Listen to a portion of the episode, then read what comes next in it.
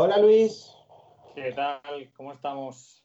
Pues aquí estamos, un viernes eh, in love o not in love, no lo sé. Bueno, un poquito más in love que hace unas semanas. Sí, tú ya estás pudiendo salir al monte, que eso te ayuda a desestresar y a poder respirar física y mentalmente, ¿no? Claro, y eso pues hace que emocionalmente uno en el fondo se sienta un poquito mejor. Pues hoy tenemos el último programa de la segunda temporada de Doble Pletina.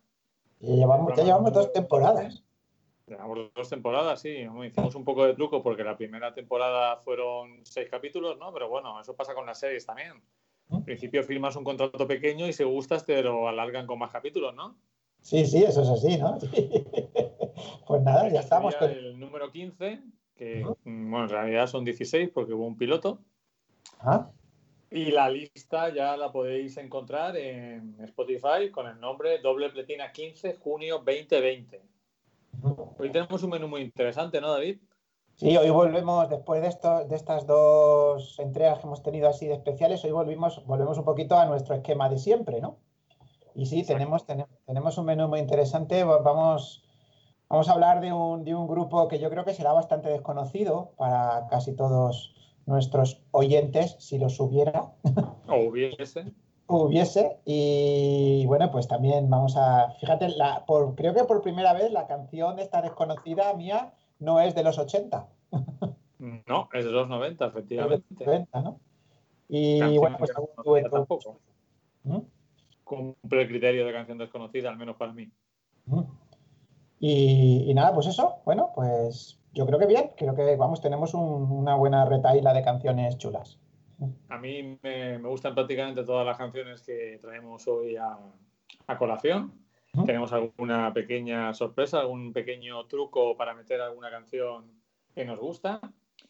Y bueno, como bien dice David, volvemos al formato habitual en este programa de junio 2020 con canciones de otras épocas, con la canción desconocida, con el que fue de, el original y copia, los duetos, canción de película, un poco todo lo que solemos traer habitualmente después de esos dos programas especiales de confinamiento. Eh, bueno, pues comentaros que podéis eh, encontrar también los, todos los doble platinas, los programas en, la, en mi página web, luislobelda.com. También podéis comunicaros a través de esa página con nosotros. Si queréis hacer alguna petición, crítica, sugerencia, enviarle algún, algún regalo a David, cosas que nos gustan. Y bueno, eh, vamos a empezar con dos canciones de los años 60 y 70. En este caso son las dos de los años 60. De esa época, esa década para mí brutal de creatividad que fueron los 60 en prácticamente todas las artes populares, ¿no? Porque si coges el cine de los 60 y la música de los 60, no, no, no paras, te puedes pasar la vida viendo películas y escuchando canciones de esa década. Y hemos traído a los Rolling. ¿Tú qué opinas de los Rolling Stones, David? Pues tú ya sabes que yo no soy, yo en, en la, en la típica lucha o típico combate Rolling Beatles, yo siempre voy con los Beatles. Los Beatles para ti ganan de KO en el primer asalto, ¿no? Sí. Porque los Rolling ni se presentan, vamos. Pero eh, bueno, pero esta canción que has elegido es una, es una de las pocas canciones de los Rolling que me gustan, ¿no? Eh, Ujú. Yo no la conocí por los Rolling, la conocí por la versión que hizo Rod Stewart ya bien entrado en los 90, creo. ¿no? Entonces Ujú. descubrí que era una canción de los Rolling y le escuché la versión de los Rolling y me, me- me gusta mucho, me gusta. Es una, es una canción, esta, esta Ruby de los, de los martes, me, Ujú. me mola. ¿Mm? Tú eres, hay...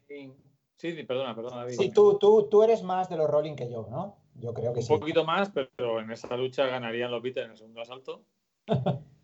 Eh, lo que me ocurre es que hay algunas canciones puntuales de los Rolling, como esta y alguna más, que me gustan casi más que cualquier canción de los Beatles. Pero en discografía completa no hay color. Es decir, los Beatles pueden ser que haya 100 canciones que me gustan o 50 canciones que me gustan mucho, y en los Rolling se limitan a 15 a lo mejor. Bueno, pues 15 ya son, ¿eh? O sea, yo... gustan de los Rolling no me gustan nada. Dime. Que las canciones que no me gustan de los Rolling no me gustan nada. Pues a mí eso me pasa. con esto. No, no, no sé, no les llego yo a ver el punto. Quizá en el futuro, pero bueno, en fin. Que, es, que es algo que me pasa con también con David Bowie. que las canciones que me gustan de David Bowie son mis favoritas en general, de toda la historia de la música popular, pero las que no me gustan de David Bowie no las soporto.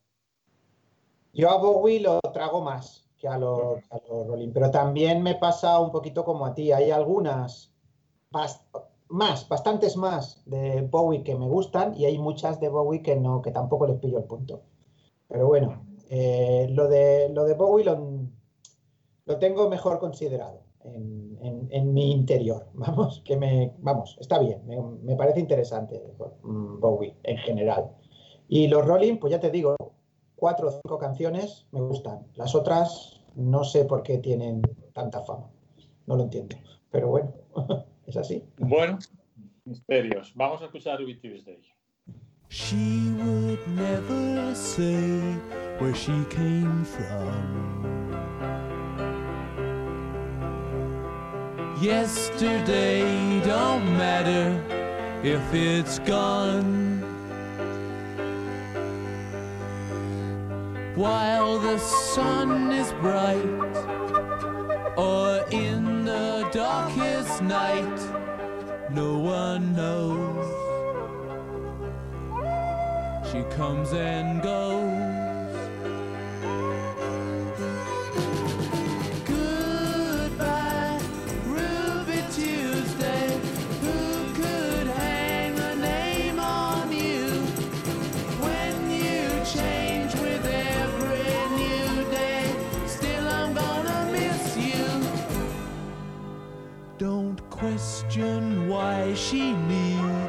To be so free. She'll tell you it's the only way to be. She just can't be chained to a life where nothing's gained and nothing's lost at such a cost. Goodbye, Ruby Tuesday. Hola David. Hola. Eh, me gusta mucho toda la parte de instrumentos de viento, todos los acompañamientos que tiene esta canción. Y bueno, yo la, mm, me gustaba mucho la versión de Rod Stewart, pero cuando descubrí a los Rolling me gustó todavía más. Yo descubrí la versión de los Rolling en la película Los Tenenbaum de Wes Anderson. Ajá. Que hay una escena en la que Luke Wilson y Will Patro, si no recuerdo mal, montan una tienda de campaña en el salón y ponen un disco de los Rolling. Y Wes Anderson hace una cosa muy curiosa que no había visto en, creo que en ninguna película. Probablemente cuando ponen un disco se oye una canción o un trozo de una canción. Y aquí ocurre algo muy natural, que es que ellos se ponen una canción y como empiezan a ponerse acaramelados, se olvidan del, del picú, del, del tocadiscos y arranca una nueva canción. La, siguiente canción del vinilo y es Ruby Tuesday. Ajá, yo recuerdo esta escena, creo, no sé si la película la aguanté entera, pero recuerdo, recuerdo esta escena. Sí, recuerdo que sonaba. Me temo que, me temo que no. Salía Jim Hackman por ahí también, ¿no? Jim Hackman era el padre. Y salía Angelica Houston y Danny Glover. Y eh, pues, era el marido de Winnie Paltrow. Yo, vamos, yo es que no sé si de Wes Anderson he visto alguna película entera, ¿eh? Luis. Pero bueno, eh, esta escena... entre la genialidad y la tomadura de pelo esta escena la he visto, me acuerdo de ella. No, está muy adentrada la película, ¿verdad? Pues no, no sé, no mm, creo que no. Por eso, por eso creo que sí que la he visto, porque no, no tengo una visión clara de lo que es la película en sí, pero la escena la recuerdo. Y la canción me gusta. Eh, es más experimental la versión original que la versión que luego hace Rod Stewart. Rod Stewart, digamos que la pasa un poquito, la, la degrada a una canción más normal. ¿no? Sí. Eh, lo cual, bueno, pues no sé, a algunos les parecerá más interesante, a otros... Hombre, es que esta canción, la de los Ronnie, es pura experimentación. ¿eh? Claro, yo cuando escuché la, versión de, Rod Stewart, a mí no me parecía nada experimental ni nada extraño, ¿no? Y sin embargo, la de los rolines es, peculiar, ¿no? Eh, y me gusta, ¿eh? Me gusta, fíjate, una, cosa súper experimental, que tú ya sabes que yo no soy dado mucho a la experimentación en música, Pero, esta, pero esta canción me gusta, me gusta cómo está construida y cómo, o sea, funciona, ¿no? Eh, a mí me parece una, una canción además muy evocadora, ¿no? que te, puede trasladar a ciertos ambientes, a recuerdos de tu propia vida, aunque, aunque no estuvieran vinculados a esa canción. creo que es interesante. Eh, si quieres, continuamos con la siguiente de los años 60, que es una canción de otro, otro grande, un gran compositor, eh, cantautor norteamericano, que es James Taylor. bueno, tuvo sus problemas con las drogas y eso le apartó durante un tiempo de la música, también intentó una carrera cinematográfica con una película que te encanta, que es Carretera Asfaltada en dos direcciones.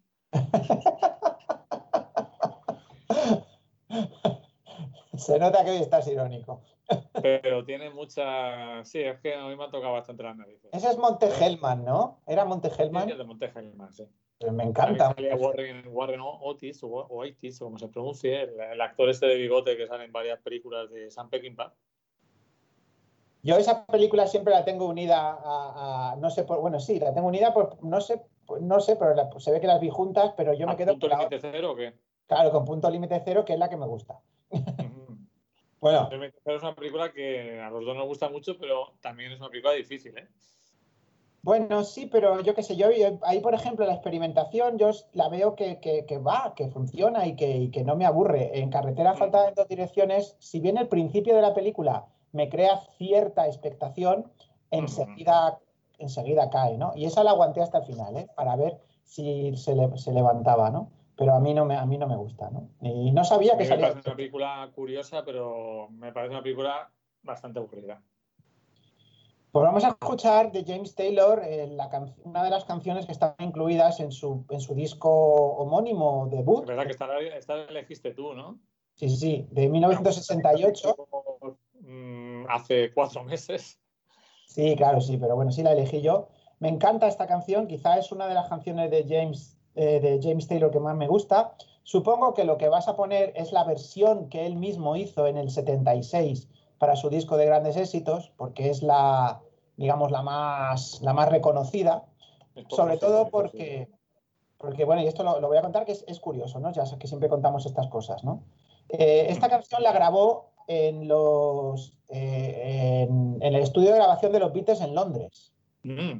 en el Apple, ¿sabes? Eh, esto que era, era como una compañía que, te, que crearon los Beatles.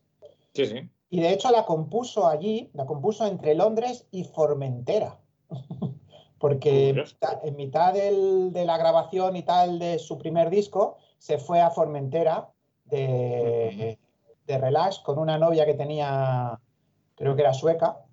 Y bueno, pues él echaba mucho de menos eh, Carolina, Carolina del Norte, que es donde él había pasado su adolescencia. Entonces, por eso el título Carolina on My Mind, que es el título de, la canción de Carolina del Norte. De hecho, él estudió. No, como dirían ellos, Carolina. Carolina. I'm going back to Carolina on my mind. Eh, él estudió en la Universidad de Carolina del Norte en Chapel Hill. Y bueno, pues la canción se ha convertido en un himno no oficial de Carolina del Norte y también de Carolina del Sur porque como no dice Carolina del Norte en la canción, dice Carolina. No, no o sea, pues vale, vale, para todo. Aquí podría vale para todo, ¿no? para Carolinas bajas y Carolinas altas. eso, para eso. Bueno, a mí es una canción súper evocadora. Tiene partes de la letra donde él introduce cuestiones relacionadas con los Beatles, a los que él adoraba.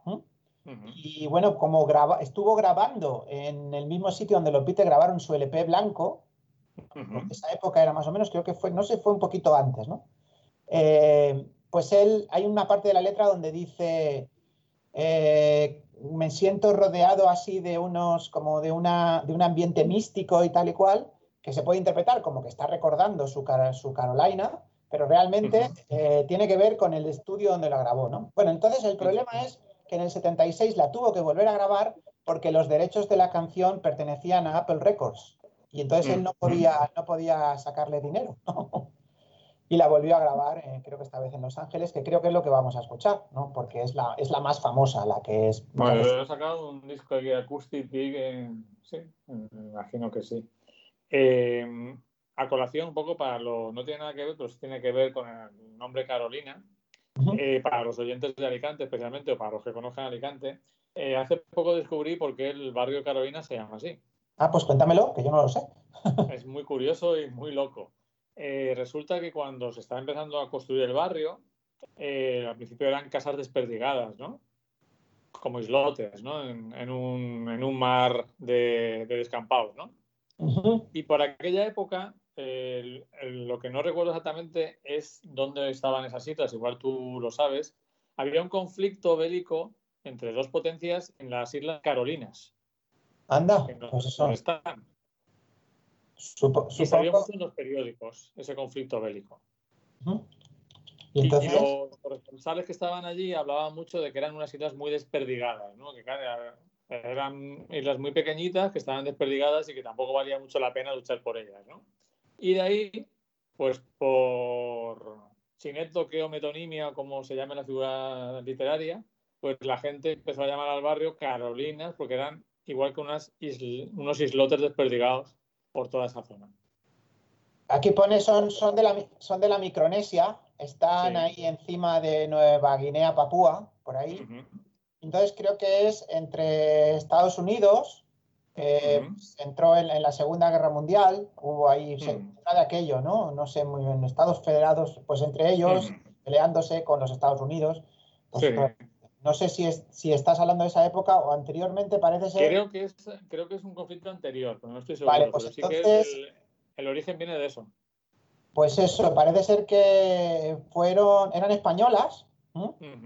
Y bueno, pues luego con Alemania se las vendieron y pues supongo que sería entre lo típico, entre España y el Reino Unido, ¿no? Estoy, estoy leyendo por aquí así, por encima, no, no, no, han, tenido diferentes nombres y tal, pero son esas, están ahí. Pues eh, es las, las primeros fueron los españoles los que las tuvieron, pero todo, seguramente sería entre España y, e Inglaterra, como siempre. La verdad es que es terrible, para mí es terrible, no sé cómo lo ves tú, el desconocimiento absoluto que tenemos de nuestra propia historia. Hombre, pues total, es, total. Porque además parece para tanto para las personas de ideología de derecha como las personas de ideología de izquierda, parece que la historia de España eh, es la época de los reyes católicos y luego ya salta a la República de la Guerra Civil. No hay nada por el medio. Ya. pues sí, tenemos un desconocimiento total, Luis, pero casi todas las casi todas las todo lo que las colonias del Pacífico y demás, casi todas fueron descubiertas en primera instancia por españoles, por navegantes españoles, y mm. luego venían los ingleses y se las quedaban. Claro, y por eso tienen esos nombres Carolina, Filipinas, nombres, nombres en castellano. Claro. Bueno, pues vamos eh, con esta pequeña digresión que nos ha llevado desde las Carolinas de Estados Unidos a las de la Micronesia, pasando por las de Alicante. Vamos a escuchar Carolina on My Mind de James Taylor.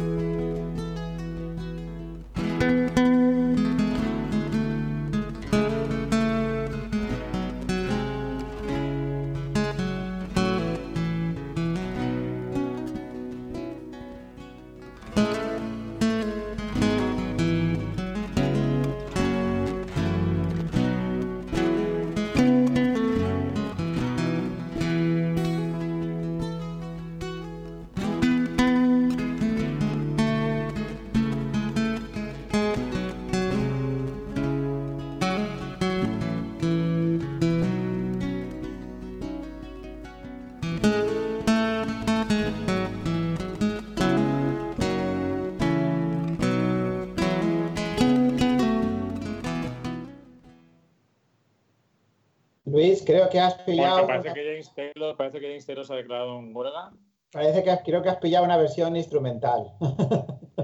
es, la canción. de todas maneras, en la, en la lista de Spotify sustituiremos esta por la de con el Taylor vocal si es que aparece en YouTube, porque creo recordar que era la única que había. Pero bueno, hemos, nos hemos hecho una idea por lo menos de, de la instrumentación de la canción. Sí, es eso. In my mind, I'm going to Carolina. Entonces, he puesto casi a cantarlo, lo que pasa es que yo no, no tengo la voz de, de, James Taylor ni su tonalidad. Eh, si no, pues si no, ya la, la, podemos volver a traer más adelante porque merece la pena. Sí, claro. Mm. Es, es un...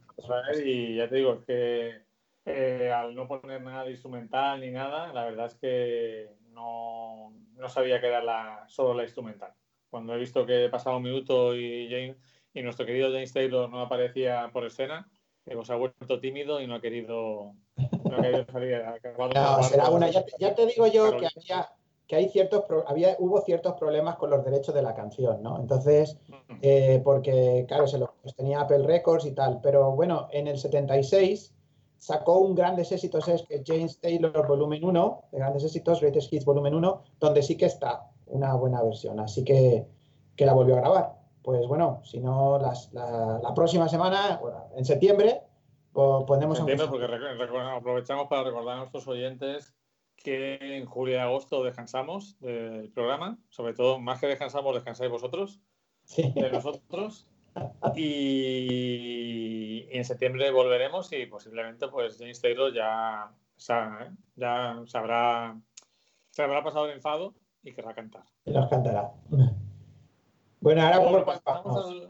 Dime, dime, David. ¿Cuál, cuál, cuál, ¿Qué nos toca ahora, Luis? Pues ahora nos toca ABBA. Nuestra cita mensual con ABBA, que nos tenemos un poquito abandonados. Salió uno de los cantantes de ABBA, uno de los miembros masculinos, en el especial de Eurovisión, creo que era Björk. Salió en el especial de, de Eurovisión que hicieron el mismo día que se tenía que haber celebrado el festival, un especial en el que pusieron 30 segundos de cada canción participante y a los ganadores o personalidades importantes de Eurovisión como Johnny Logan cantando sus canciones triunfadoras de los años 70, 80, 90. Y bueno, hoy he hecho un poquito de trampa con ABBA. He hecho un poquito de trampa. ¿Eh? Porque la canción que vamos a escuchar de ABBA, o sea, es una canción de ABBA, pero no la cantan los cuatro chicos suecos. Ajá. No sé. Lo va a cantar una mujer estadounidense de origen armenio. Vaya, bueno. ¿Te ayuda esa pista, David? Pues no, sé, de origen armenio, estadounidense. Pues me, me, me, quiere sonar, pero yo no, no, no, no sabría decirte ahora. Si me, no me caes, quieres... ¿no? ¿Qué? No, caes, no caes. Dame alguna otra pista, a ver. Y que ha cantado canciones de ABBA. Ah, bueno, vale, ya, ya sé, ya sé quién es, hombre. Sí, lo que pasa es que para mí el origen armenio es, es la gran dama, la gran dama viva de, de la música, no sé cómo llamarla, música disco, casi, ¿no? Música, música disco reina, reina de la música disco. ¿no? Reina. Claro, entonces ya, ahora me he acordado, sí, vas a poner la canción de la, de la segunda parte de Mamma Mía, ¿no? Que pues, ya sabes que canta así, Adoni. O sea, lo, lo, da todo cada vez que canta. ¿no? Pero no canta ella sola, ¿no? La, la, vas a poner que cuando está cantando con. Mm, voy a dar una sorpresa, ¿vale? A ver qué te parece esta, esta versión que he encontrado. A ver qué te parece. No hemos dicho quién es, no hemos dicho quién es, pero. Es bueno. Cher cantando es la canción de Ava Fernando. Hmm. Yo he de decir que a mí me gusta más la versión de Cher que la de Ava. Porque a mí cualquier cosa que canta eh, Cher me parece que lo mejora siempre. Cher Cher tiene el último disco de Cher, que ya tendrá sus tres o cuatro o cinco años, es una verdadera pasada, ¿eh, Luis? Closer to the Truth se llama. Y bueno, no ha sido muy radiado en España, pero es, es, una, maravilla, es una maravilla. El último disco Creo de que si se pusiera a cantar canciones de Barbara Streisand, que amo a Barbara Streisand, igual hasta me gustaba más todavía. Sí. Pero bueno. Vamos a la, can, la, va a cantar en inglés. ¿Tú, ¿Tú, sabes que hay una versión de Fernando en castellano cantado por las Ava, por Ava. Sí, claro. Claro. Yo prefiero la inglesa, ¿me entiendes? Y... Sí, porque esas versiones siempre eran un poco apurilladas y un poco ortopédicas, ¿no? Sí, Las letras para que encajaran, porque el idioma inglés y el castellano son muy diferentes, el inglés tiene muchas más palabras cortas. Entonces, entonces siempre sonaba como, como raro, ¿no? Pero bueno, vamos a escuchar a Cher a ver qué, qué te parece.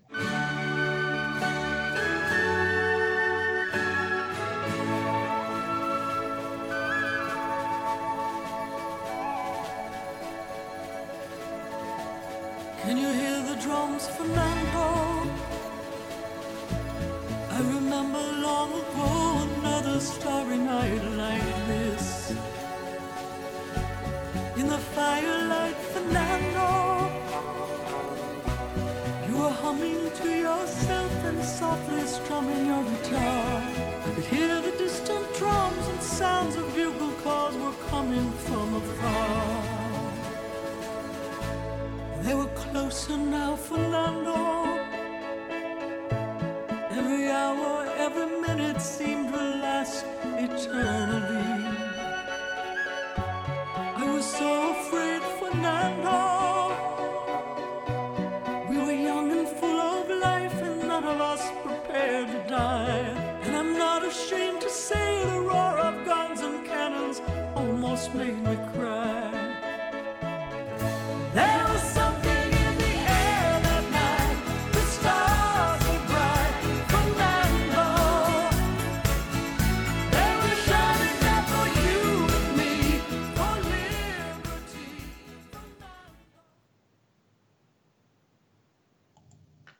¿Qué te parece, David?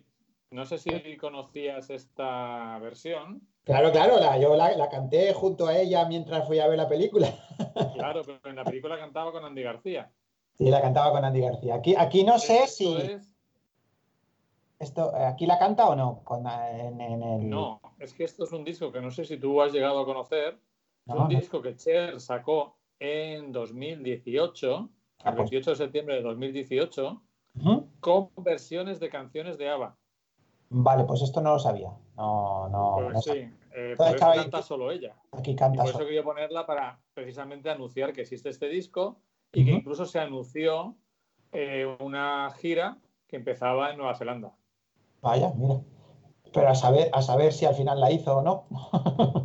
Claro, ese es el tema. Eh, aparte ya ha estado muy concienciada con todo esto de la COVID-19, ha estado recluida, dice que pues que ya tiene una edad, Claro, no que- aparezca, y, y que, queri- y que quería estar un poco, pues eso, quería estar un poco recluida porque ha tenido algunos achaques de salud y quería, pues eso, quería estar eh, protegida, ¿no? Ella se llama Cheryl, Cherilyn Sarkisian, nació en Ah. California, pero de origen armenio, y tiene 74 años. Sí, no, no, sí, tiene. Pero sigue teniendo una voz eh, mí me súper. flipa su voz, me flipa.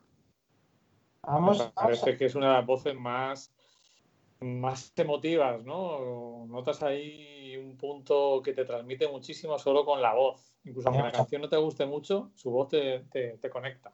Tiene mucha fuerza. Pues mira, curioso, me, me llama la atención, Luis, cómo, cómo esta canción eh, es una canción de, claras influencias políticas, ¿sabes? ¿No? ¿Sabes, sabes un poquito de qué va el rollo, ¿no? De Fernando, ¿no? Pues sí, no, sí. Está, tiene que ver con, con el tema de la- las guerrillas en Sudamérica, ¿no? En los años 70. Sí, y sin embargo, fíjate cómo, cómo han cambiado los tiempos, ¿no? Yo cuando escuché esta canción las primeras veces jamás le... A ver, la, la connotación evidentemente es política, pero la letra al final, ABBA la, lle- la lleva al, al amor, ¿no? Eh, a- a- Ujú. a- porque la canta, pues eso, la, digamos, la amada de Fernando, que Fernando se va y va a... No se sabe si va a morir y tal, y... Can you hear the drums, Fernando? Claro, son los tambores de la guerra, ¿no?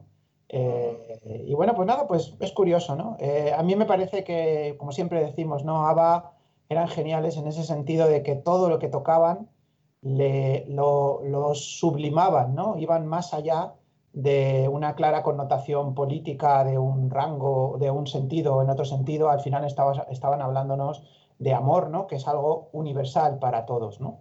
Y, y bueno, me encanta esta canción, me encanta cómo la canta eh, Cher y, Cher. y bueno, pues sigo, sigo con la lástima esa que me queda ahí todavía en el aire de que no sabemos qué va a pasar con ABBA, porque esas canciones que grabaron nuevas, pues me temo que tal y como están las cosas se van a quedar ahí y a lo mejor Se han quedado, van a quedar en en el limbo, ¿no? en el limbo y dentro de algunos años nos sacan un grandes éxitos cuando seamos ya abuelos con, la, con, con, con, el, con, los, con el gallato, a lo mejor sacan un gran éxito donde aparecen esas canciones, ¿sabes? y nadie se entera. Pero bueno. Es posible, es posible, ¿no? Pero lo que tú comentas de ABBA es muy cierto, es decir, la capacidad de, de ser universales, ¿no? Tratando incluso temas más coyunturales o locales, los llevan a la, a la capacidad, pero que el arte, ¿no? Yo siempre he pensado que, que el arte tiene que intentar ser universal, es verdad que las referencias y todo lo meta está muy bien, sirve para conectar, pero creo que, que, las obras realmente grandes son aquellas que, en las que tú puedes conectar con ellas eh, sin tener un conocimiento de lo que, está, lo que están hablando, ¿no? Que tú puedes ver el apartamento, por ejemplo, siendo un chaval de ahora y que conectes, aunque no tengas todas las referencias.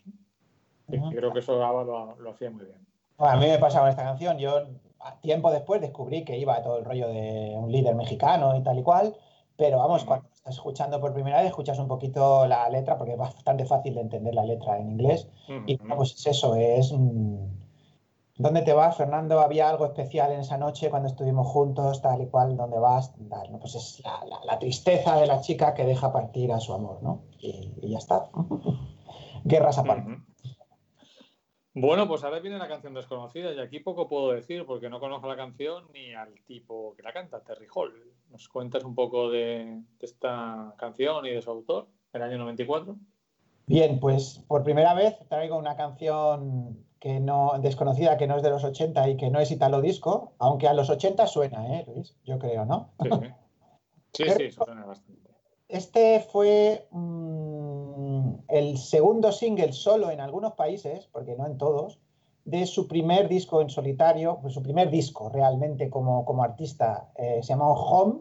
El primer single que fue un poquito más conocido se llamó Sense. Y este, pues, este Forever J, para siempre J, eh, pues es una canción, mmm, a mí me encanta, lo de J viene de Jekyll and Mr. Hyde, ¿vale? Uh -huh. Jekyll, ¿no? De Dr. Jekyll y Mr. Hyde. Es, pues, es, es una, una, metáfora que él hace de una chica ¿m? de la que está completamente enamorado, que a veces es el Dr. Jekyll y a veces es Mr. Hyde, ¿no? Pero, entonces, la, lo que dice la letra es que al final, a la hora de nombrarte a ti... ¿Quién no ha vivido eso alguna vez, David? pues no lo sé, tío. sí, algunos, algunos lo hemos vivido, ¿no? Y supongo que todos los que, todos los que viven los terminarán viviendo, ¿no? También supongo que en el otro sentido, las mujeres con nosotros. ¿eh? Sí, no, por supuesto, por supuesto. Eh, es bidireccional. Y entonces, pues eso, la llama, le dice, vas a, vas a, cuando tengo que llamarte, siempre te llamaré J, ¿no? Y ese es el nombre de, de, de, de Jekyll, ¿no?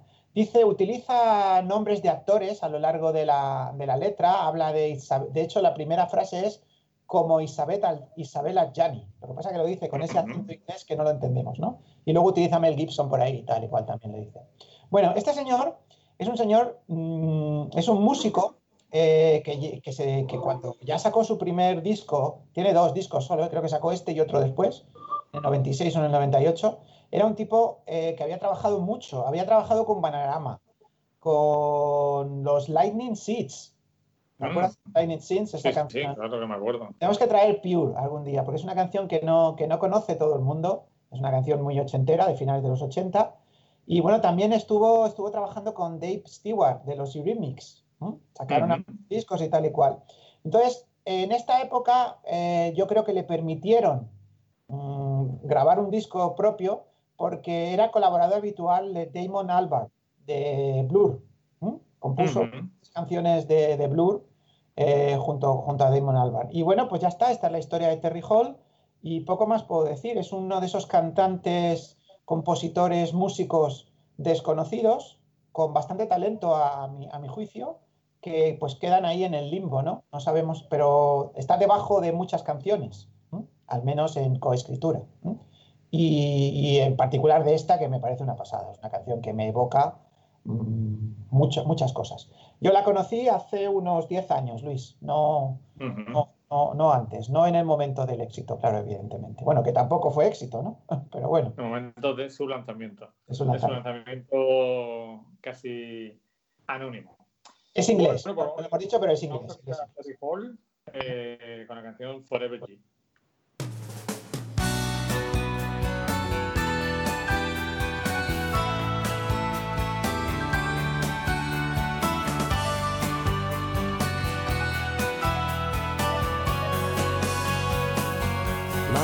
Isabel, a journey. she glides by upon a bank of violets with those eyes that see it all, and then she smiles.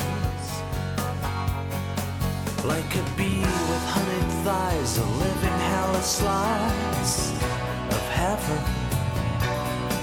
She is Jekyll and Hyde,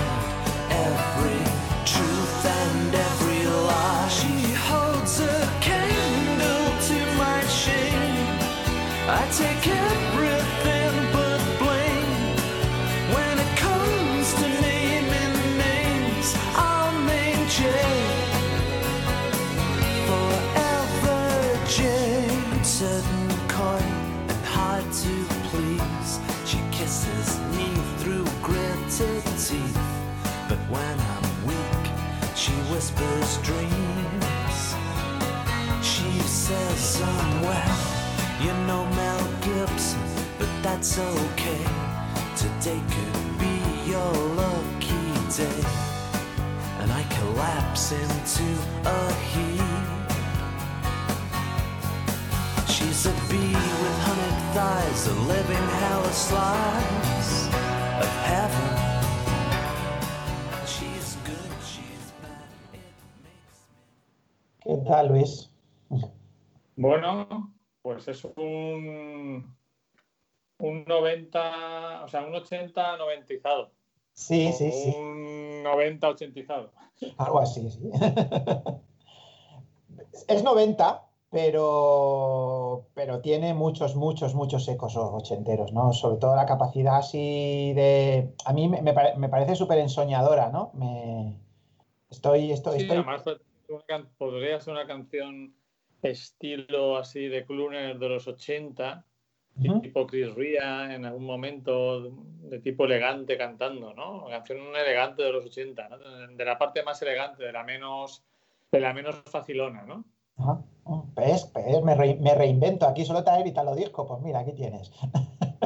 Pero volveré con el Italo Disco, ¿eh? Volveré. Amenazas, ¿no? Es que he encontrado, tú ya sabes, bueno, esto no sé si, pues venga, esto lo voy a contar. Yo a principios de junio siempre eh, hago como unos, me hago para el verano, me hago unos- unas recopilaciones de música ochentera desconocida, desconocida. Bueno, a lo mejor a veces meto alguna medio conocida, ¿no? Entonces, pues eh, acabo de terminar mi- mis, mis dos CDs de este año y bueno, pues Ujú. encontré nuevas canciones ochenteras muy interesantes. Entonces, pues las utilizaré como, como fuente para próximos programas. Pues estupendo, o sea, esta- nos servirá para ir descubriendo nuevas canciones, que es un poco la un poco feedback que, que he tenido sobre el programa. Eh, me han comentado que les gusta en general, pero que les gusta sobre todo cuando escuchan canciones que no conocían, ¿no? Claro, esas, esas. Que, que eso pues hace que, que el, oyente pues descubra música que, no estaba a su alcance, ¿no? Por- porque no había llegado a ella por mil motivos. Igual que, pues, pasa con las películas, pasa con, con las canciones, hay infinitas canciones y música y películas que, seguimos sin conocer, ¿no? Algunas, mucha, un buen número de ellas mm, quizá no merezcan el descubrimiento, pero otras sí. ¿En eso estamos? bueno, yo sobre todo estoy en lo antiguo, ¿no? Porque lo nuevo, la verdad es que tampoco, tampoco le echo mucha cuenta, ¿eh? Porque lo poco que escucho nuevo no me atrae y entonces pues, pues voy para atrás. Pero bueno, en fin.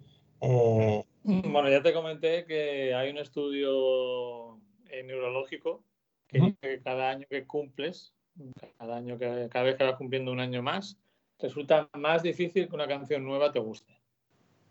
Ya, lo que pasa es que lo- eso es lo que te estoy contando. Ahora yo descubro canciones que para mí son nuevas, Luis, porque yo no las he escuchado en mi vida. Por ejemplo, esta, esta, esta era completamente nueva, ¿no?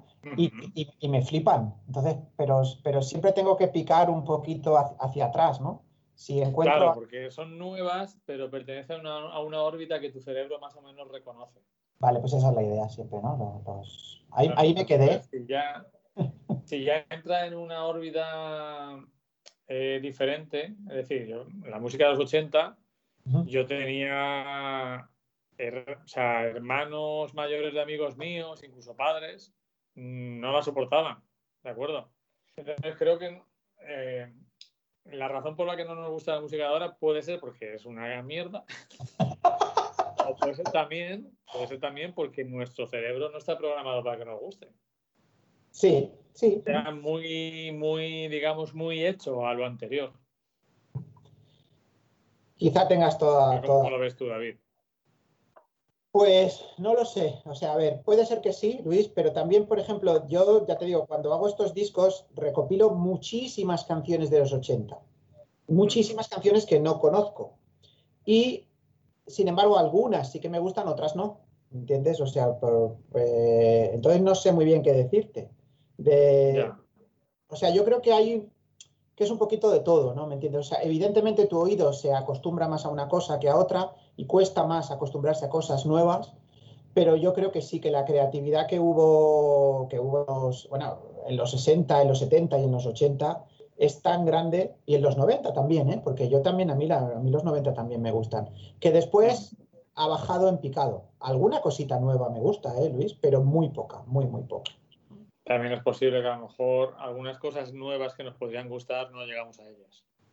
Ese es el tema. Por ejemplo, hoy vamos a cerrar el, el- el programa con una canción que a mí me gusta bastante, pero que no está en Spotify.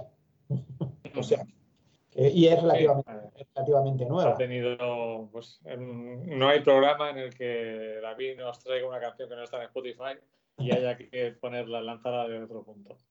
Bueno, continuamos, David, si quieres. Y ahora nos toca el turno de nuestra dupla eh, Billy Joel, Neil Diamond. Venga, a ver. Y en este caso, este mes, eh, el invitado especial es Neil Diamond. Ambos, Billy Joel y Neil Diamond, de vez en cuando tocan en el Madison Square Garden, son un poco DJ residentes allí. Billy Joel tiene un concierto mensual. Pero hoy nos toca Neil Diamond, eh, con una canción que a mí me gusta especialmente, que es I Am, I Said, Yo Soy, Yo Dije. Y, y esta canción la descubrí de una manera muy peculiar. No sé si lo he contado ya como descubrí un poco a Neil Diamond. Un compañero de clase del instituto me habló de que su padre tenía unos discos que a él no le gustaban, pero que a mí igual me gustaban. Y no sé si se los robó se los pidió prestados, eran vinilos, eh, vinilos de la época.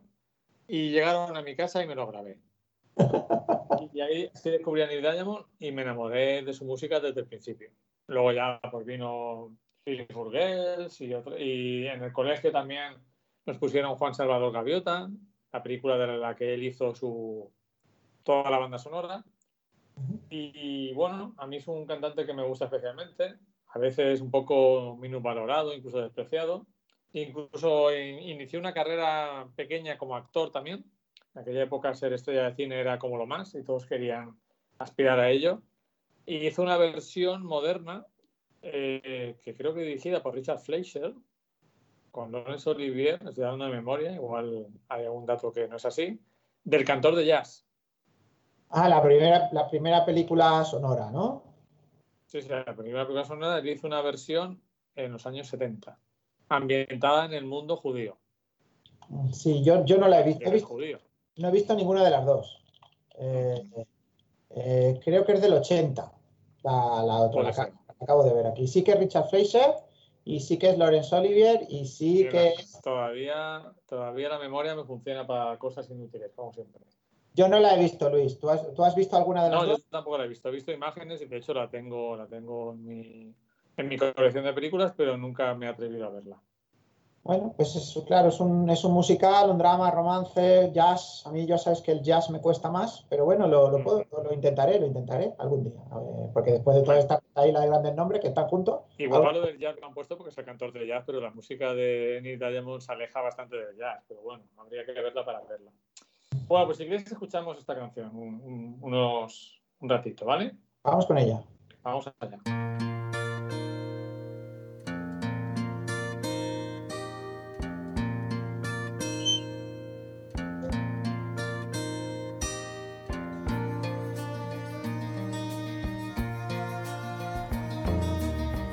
Is fine, the sun shines most the time. And the feeling is laid back. Palm trees grow and rents are low, but you know, keep thinking about making my way back. Well, I'm New York City born and raised, but nowadays I'm lost between two shores. LA's fine,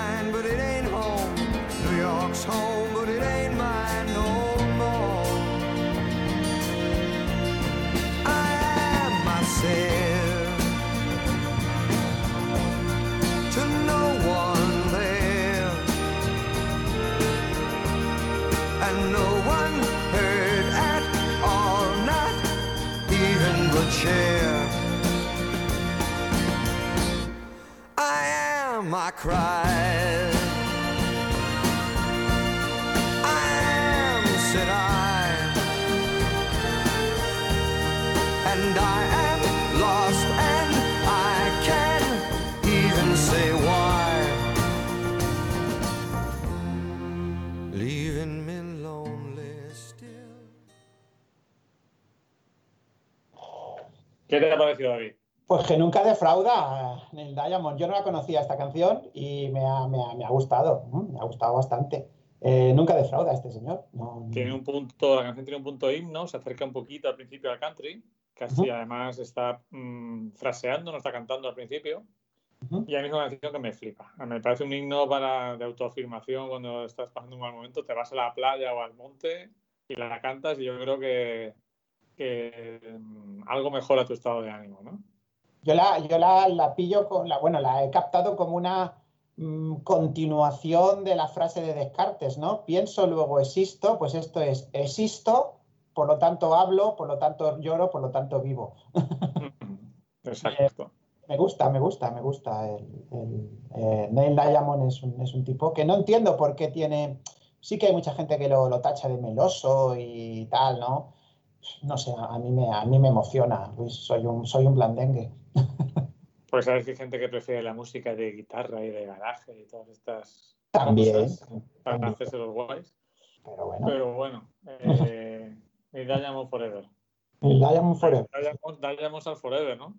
Diamond- Diamonds Are Forever, sí, la, la famosa película de, de James Bond, de la novela de Ian Fleming, ¿no? La última que, bueno, no fue la última, última, pero la última de la primera etapa de Sean Connery haciendo. ¿Estás preparado para la nueva película de James Bond que ya ni siquiera se titula James Bond? A ver, pues preparado hace, hace años, ya hace décadas que no lo estoy, ¿me entiendes? Pero, pero, pero iré a verla, porque ya las he visto todas, pues esta también, ¿no? Pero, bueno, sin, sin demasiados alicientes. A, la, a la saga James Bond le ha pasado como a algunos partidos políticos. que- que- Sabes que en algún momento no han, prácticamente han ocultado el nombre del partido y han puesto el lema y la foto del, del candidato. Pues aquí casi como que da la sensación de que quieren ocultar que es una película de Bond. Es que, claro, ten en cuenta que Bond es machista, ¿no? claro, y los tiempos que corren, Luis, son... son Sí, y anticuado además, ¿no? Bueno, yo he flipado con el tema este. ¿Te has, te has enterado que HBO ha, retirado lo que el viento se se llevó, sí. porque es machista, porque es racista y que la van a poner? Yo creo que también es un porco, pero con un subtítulo que ponga, que no sé cuánto, tal. Yo creo que son también maniobras de marketing, ¿eh? No, Sí, no lo eh, lo que decía eh, una de Twitter, decía, si la gente necesita que le pongan un subtítulo para contextualizar lo que viento se llevó, estamos muy mal. También le han caído, eh, yo no estoy de acuerdo con el contenido, pero sí, siempre estoy de acuerdo con que le caigan críticas a Tolkien. a Tolkien. Sí, todo lo que se ha criticado a Tolkien a mí me parece bien. Eh, pero en este caso no estoy de acuerdo con el contenido, porque dicen que no hay eh, mujeres, no hay suficientes mujeres ni gente de otras etnias o razas en sus historias. Mira, Luis, yo creo que, eh, mira, te voy a decir en dos palabras. es mucho mejor descubrir que reinterpretar, ¿vale? O sea, ya está. Sí. No, no, no más. No le, no, Sí, no sí, le de- está claro. no de Pero más. que yo creo que lo menos censurable que se puede hacer a Tolkien es precisamente eso. Eh, para mí es mucho más censurable cómo ha influido a generaciones en la idea de una división extrema y simple entre el bien y el mal. Sus historias no contemplan los grises. Tolkien es muy, es, es muy simple al final, ¿no? Lo que pasa que toda, toda la parafernalia que tiene alrededor, pues de nombres, de creación de lenguas, de tal, no sé, de la Tierra Media y tal igual, que es lo que engancha a la gente, esa fantasía, pero luego a nivel literario, yo creo, lo que pasa es que claro, no se puede decir, pero a nivel literario es Lo estás bastante, diciendo, David. O sea, que Pero yo lo digo, es- es bastante que, mal. que te caiga después. pues es bastante vano y aburrido, punto, ya está, no hay más. O sea, Yo no- lo comparo un poco con Nolan. sí, sí, sí, Y me voy a explicar. Eh, no es lo mismo complejo que complicado. eso, eso, eso, eso, eso. es. Y ninguno de ellos son complejos, son complicados. O sea, complican las cosas para, para una falsa com- con complejidad, una cosa complicada para que parezca que, que es muy importante lo que está contando, pero realmente conceptos complejos no hay. Mira, últimamente estoy ut- utilizando un- una frase que me ha venido, no sé si la he leído en algún sitio, que es, Cállate, que apunte, que la voy a apuntar, que yo te robo todas las frases luego. la confusión como motor narrativo. Muy bien. Pues eso lo Me hace, apunto. lo, te la apuntas, ¿no? Me Vale, vale para el 40% de las críticas que escriba a partir de ahora. vale, pues bien. ¿Me la, me la- me la dejas? Te la dejo, claro que te la dejo, Luis, sin ningún problema. No sé si no será mía, ¿eh? Yo, Ya que tú no escribes, pues eh, que no se pierda, ¿no? Yo Claro. he metido por ahí la que dijiste de que la, una relación humana satisfactoria es un verdadero objeto de lujo. Sí, es, es un, un artículo de lujo, sí, es, es eso. Pero eso, pero esa no sé dónde, no, no sé dónde la. Yo leo de vez en cuando y algunas se me quedan, fíjate. Todavía tengo la mente abierta para que algunas cosas se me queden. Pues nada, si quieres ahí avanzamos, que todavía queda mucho. Venga, sí, vamos a avanzar, que nos queda mucho. Venga, ¿qué, tenemos, eh, si quieres, eh, pues lo que podemos hacer con Cold Chisel, que es ahora el que fue de. Si Sí. quieres, podemos escuchar un par de canciones seguidas y luego las comentamos. O sea, como son seis, pues las, las escuchamos de dos en dos. Vale, pues vamos a escuchar Kesan, ¿no? Que es la primera, ¿no? ¿Es esa? Sí, quería advertirte de que una de las canciones la tengo en versión en directo, no la he encontrado de otra manera. When the, when the war is La over. de You Got Nothing I Want. Ah, vale, bien, pues nada, perfecto. Eh, Venga, pues Vamos a escuchar ahora Kesan y Choirgel, si quieres decir algo sobre ella, sobre el grupo. Pues eh, vamos a ver, esto es un grupo eh, surgido en Adelaida, en Australia, a principios, la primera parte de, de los 70, y en el 78 es cuando graban su primer disco. ¿m? Y este es el primer single. Y esto es una canción que a mí me, me flipa, es muy discursiva y va sobre el Vietnam, sobre la guerra del Vietnam, sobre los australianos que Ujú. eh, estuvieron en el Vietnam y volvieron a casa. Y cómo se ¿Esto es enfrentan. una ciudad o alguna batalla o algo? No. Es la, la batalla de Khe Sanh, es una de las batallas importantes de la, de la guerra del Vietnam entre el Ejército Rojo y los estadounidenses, apoyados en parte por, por tropas australianas. Los australianos, o tonto a tonto, están en casi toda la guerra sin, sin que se note mucho, ¿no? Porque también en la primera, Galípoli y demás. En Galípoli estuvieron, sí. Mm. Eh, pues sí, aquí estuvieron. Parece ser que no fue la más, la más importante batalla en la que ellos estuvieron, porque he leído que ahí solo fueron un, un grupo de bomberos de Canberra, pero estuvieron en bastantes más. Lo que pasa es que Don Walker, que es el, el, digamos, el teclista de Cold Chisel, eh, se cogió la idea de, de Kesan. Vamos a escucharla, venga. ¿Y ¿Qué, qué significa cold chisel? Un cincel frío es un, Mm. un- una- un cincel que se utiliza para, para cortar, eh, para cortar metales. ¿Mm? Ah, muy bien, muy bien. Bueno, pues si quieres escuchamos Kesan, luego escuchamos Cholgel y nos la comentas. Vale, de acuerdo. Venga, vamos Vale. con ello. Vamos. Vamos.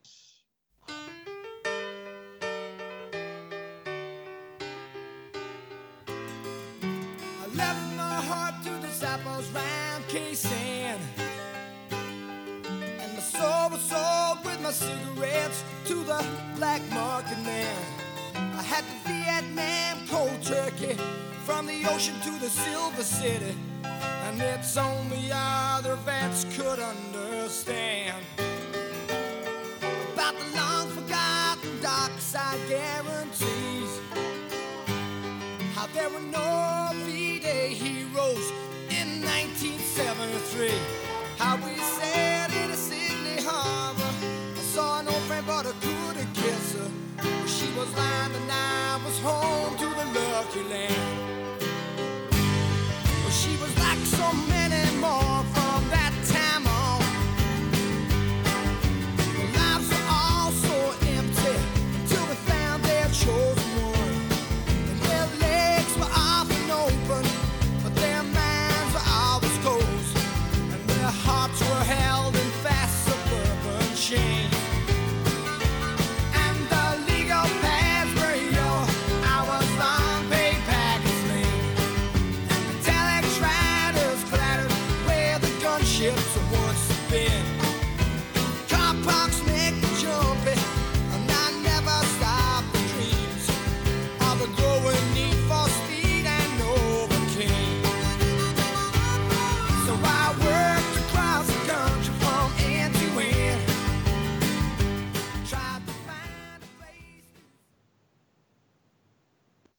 Bueno, y después de escuchar esta canción donde yo he pillado lo de Vietnam, Kentucky, ahora vamos a escuchar la otra canción, Short Girl, y luego David nos comenta un poquito de ambas.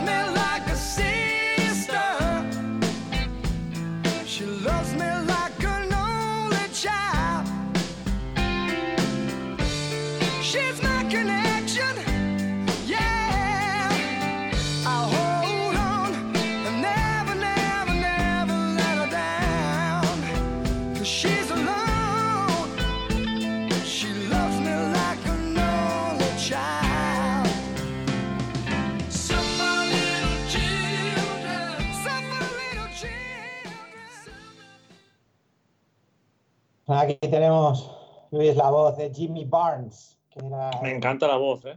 Sí, no, sí. es- Sobre todo a mí me gusta la voz de Jimmy Barnes en esta, en esta primera etapa. Después se vuelve un poquito eh, estrambótico en la forma de, de- de cantar. Eh, esto pertenece al segundo, al segundo disco, que se llama East, Este, y es el primer single de ese segundo disco, 1980, y va de es la chica del coro, y, pero no va de coros. La, la canción va de una chica que va a abortar, algo que era bastante... Estaba en el aire, ¿no? En, a- en aquellos años. ¿no? A mí me, me- me flipa esta canción, me, me encanta. La otra no la hemos podido escuchar entera, pero en la parte final adquiere un- una cosa súper épica, ¿no? La de, la de Kesan es un poco larga, dura creo seis minutos casi, ¿no? Sí. A ver, Bueno, recordar a los oyentes que la lista completa, la pueden escuchar las canciones completas en Spotify, en la lista doble, doble pletina 15 de junio de 2020. Bueno, pues eh, los Cold Chisel, eh, los, los críticos que siempre están, siempre les, les gusta, digamos, poner etiquetas, ¿no? Hacen una cosa que se llama pub rock, el rock de los pubs, ¿no? Sí, Eh, de, de música, en directo, de cantar ahí con una pinta de cerveza, ¿no? Sí, sí, sí, ¿no? Sí, están siempre así, ¿no? Bueno, y eh, tienen, o sea, gozan de muchísimo éxito en, en Oceanía, ¿no? Fuera, fuera de Oceanía no, no son tan conocidos, pero son ¿En una verdadera... allí te compraste algún disco de ellos? Pues no, pero mm, porque nos- nos- yo estuve en Nueva Zelanda, no estuve en Australia, ¿no? Eh, Pero en bueno, como has comentado, Oceanía, igual en Nueva Zelanda también son conocidos. En, en Nueva Zelanda lo que vamos a escuchar ahora después, la- una, una canción que escucharemos ahora adelante, fue, uno, fue un, eh, un gran éxito. Es el país donde tuvo más éxito esa canción. A mí esa canción también me, me flipa. Bueno, deciros que dos de ellos son, no son nacidos en, en, ¿En Australia? en Australia. Steve Presswich, que es el, el, el- ¿cómo se dice esto? El batería, nació en Liverpool, pero sus padres eran originarios de Adelaida. Y bueno, Jimmy Barnes, el cantante, nació en Glasgow, pero también de padres originarios de Adelaida. ¿no? Y luego tenemos a Don Walker, que es el compositor de estas dos canciones que hemos escuchado, es el que compone la mayor parte de las canciones, y Ian Moss, que, que nació en Alice Springs. Don Walker nació en Queensland, en- también en Australia. Eh, bueno, a mí, a mí me encantan, Luis. Son, para mí fueron un descubrimiento y cuando estuve en Nueva Zelanda, pues me llevé un, un grandes éxitos de ellos y entonces, pues yo mm, eh, conduje mucho por Nueva Zelanda, ¿no? Y entonces casi, siempre, casi siempre llevaba la, la música de, de Cold Chisel eh, y fue donde realmente mm, los, los conocí a conciencia, ¿no? porque me, me tragué sus grandes éxitos unas cuantas veces. Bueno, si quieres ahora vamos, va- ahora viene... Bueno, yo quería simplemente, por un lado, eh, como has hablado del tema del aborto y, y cómo estaba lo- cómo estaba pres- presente en la sociedad, recomendar una serie de HBO que se llama Mrs. America, eh, protagonizada entre otras por Kate Blanchett, que es una de las mejores series que he visto miniserie, son creo que ocho o nueve capítulos, que habla de todo el movimiento por la aprobación de la igualdad de derechos en Estados Unidos en los años 70. Me ha parecido muy interesante eh, recomendarla. Mira, yo- otro hay- lanzar... ¿Eh? Dime. creo que, creo que eso está medio basado. Hay una película hecha para televisión, creo que la estoy buscando a la mente, es, la, la protagonista es Sally Field. Sí. No, ¿Te suena eso, eh, la película? A ver, a ver cómo se llama la película, porque no me acuerdo. Es de finales de los... De los. Mira, pues creo que ni, ni siquiera, la, ni siquiera la encuentro en, en- Es de finales de los 80. Y ahora después, ahora sí, cuando suene la canción la, la- la buscaré más en serio. Eh, y es una película súper chula sobre el tema este, sobre las leyes del aborto. Supongo, Sí, sí. supongo Estas en general, esto es lo que se llamó la ERA, que era eh, una enmienda a la Constitución para Sí, sí, sí, pero- entre hombres y mujeres. Sí, sí, pero, pero Luis, eh, todo empieza por una chica que la, la dejan, bueno, la película de Sally Field te lo cuenta en primera persona de esta chica. Te cuenta todo el proceso que se desarrolla, también eso sobre una enmienda ahí en, en- en- en el Senado, creo que es el Senado, el Tribunal Supremo de los Estados Sí. Unidos. ¿No la has visto la peli de Sally Field? No, la peli de Netflix no. He visto la serie, me ha gustado mucho. Supongo que será la Eh, misma historia. Es, Son es- de mm, Ryan Fleck y An- Annie Boden, que son dos, una pareja de directores que han hecho cosas que me, que me han resultado interesantes. Y muestra un enfrentamiento entre, entre las feministas, que estaban a favor, y una, y la una asociación de amas de casa que pensaban que con esto iban a perder sus derechos en caso de divorcio y todo esto, ¿no? es Muy, muy es esa interesante. Pero creo que, creo que he metido la pata, ahora te lo, ahora te lo diré. Eh, no es Sally Field, ¿vale? Vale.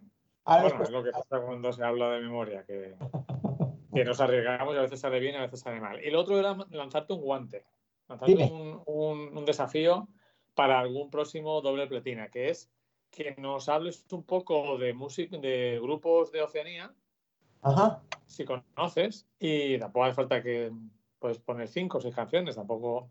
Y que nos cuentes un poquito tus experiencias en ese viaje, ¿no? En esa antípoda. ¿Cómo fue viajar por esa zona en que muchos, eh, por la lejanía, por el precio, por el tiempo que se, sobre todo por el tiempo que se necesita para poder ir allí, pues es complicado. Entonces, que nos contaras un poco tus experiencias por allí, lo que, lo que son los australianos, la cultura australiana, la arquitectura que hemos visto en películas como Despertar en Infierno, como en las películas de Peter Weir, ¿no?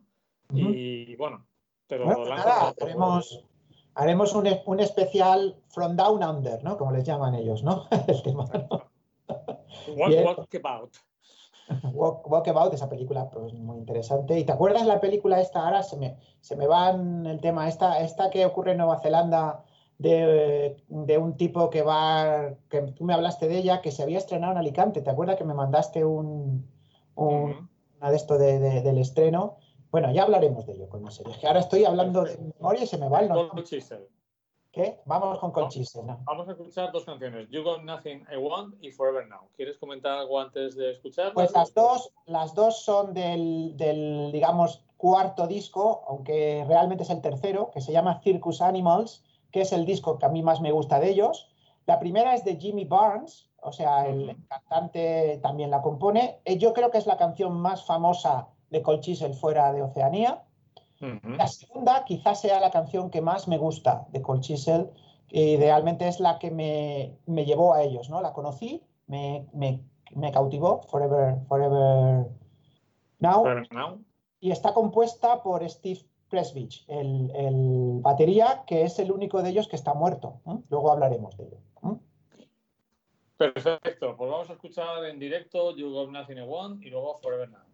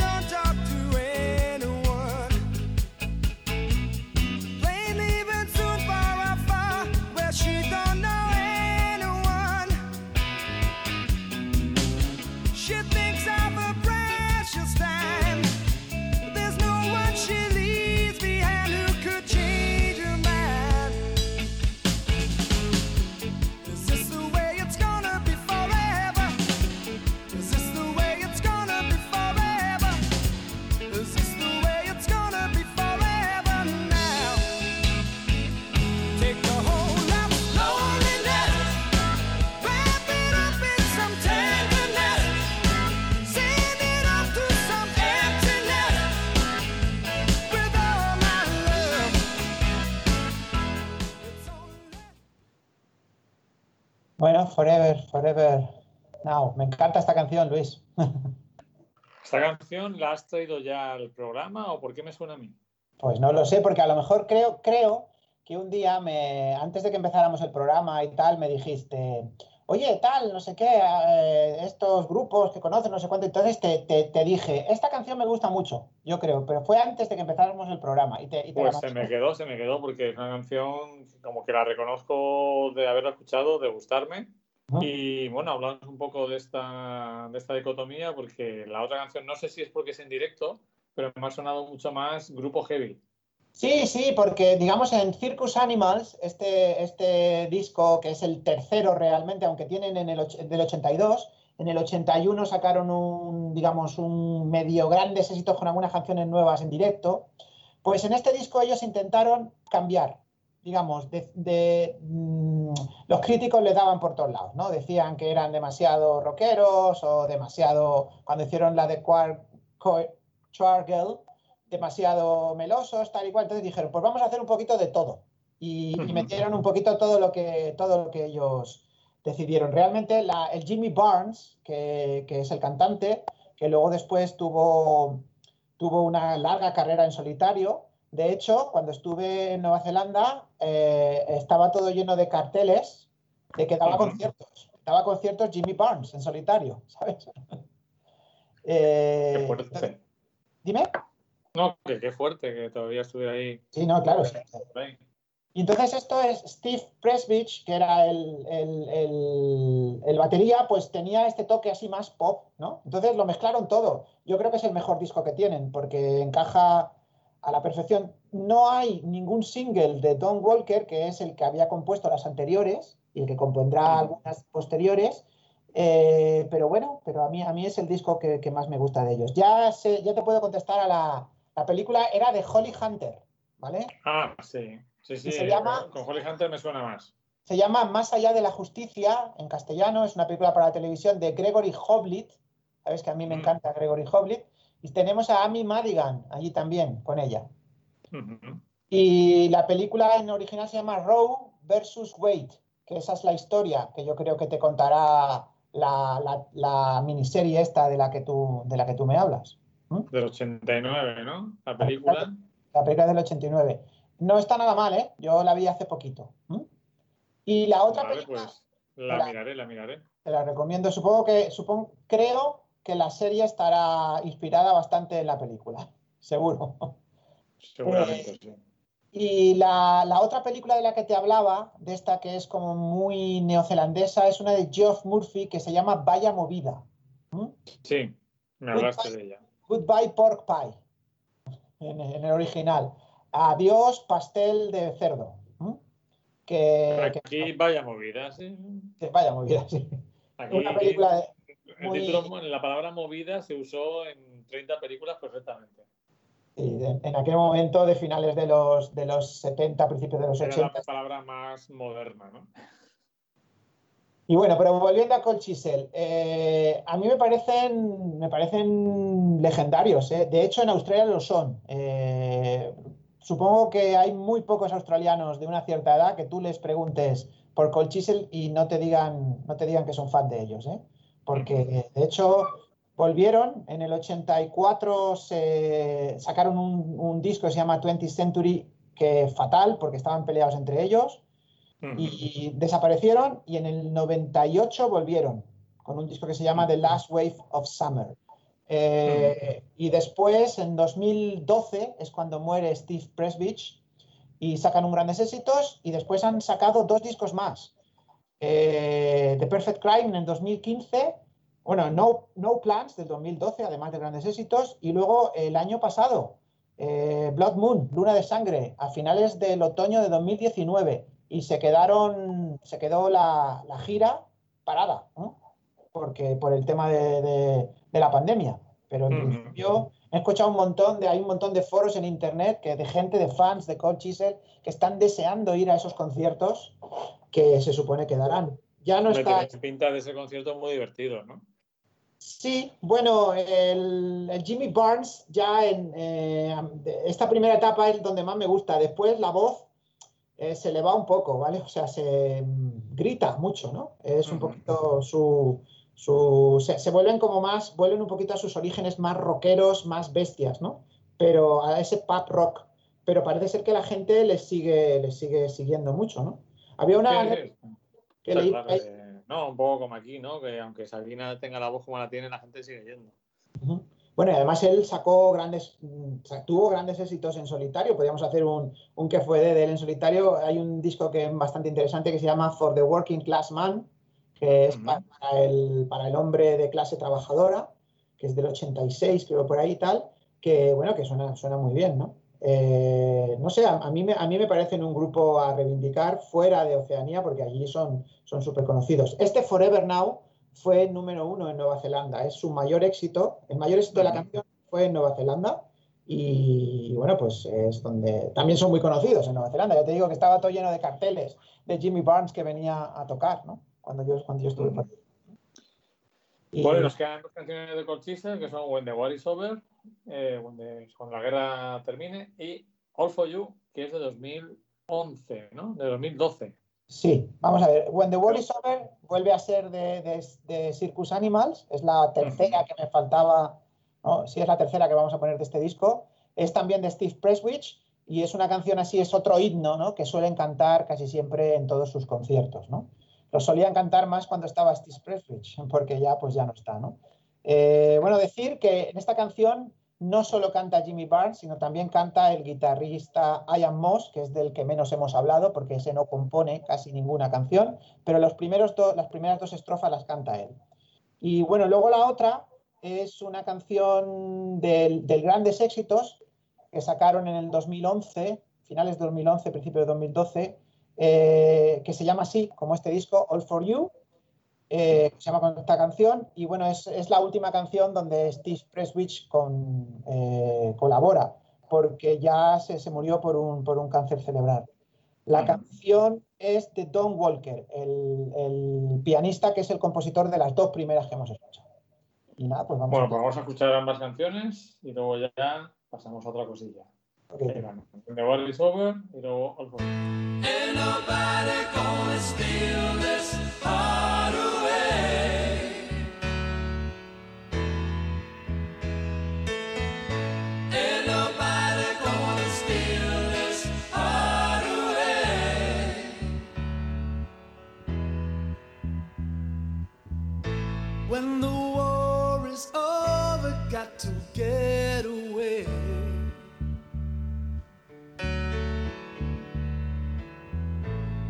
my bags to no place in no time, no day.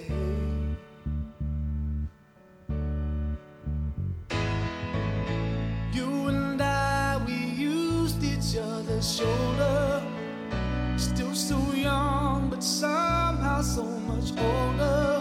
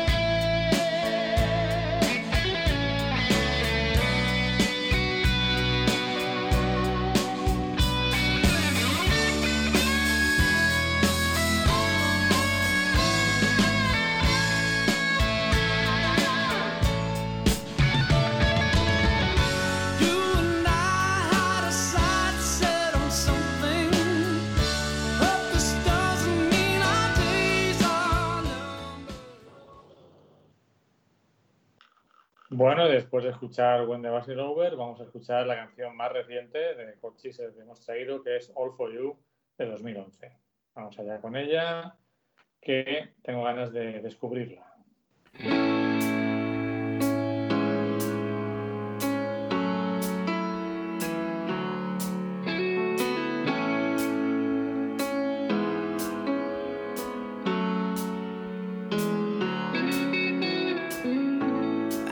Home, clean up, put on my best shirt. I put on my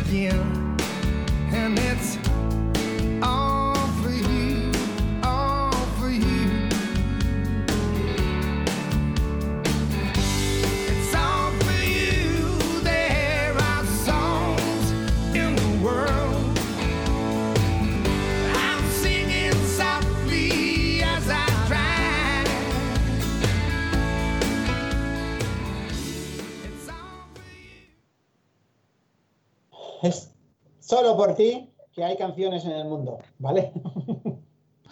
es una, una típica canción, canción de amor, donde se- no sé si has podido notar cómo está la voz de Jimmy Barnes un poquito más desgarrada.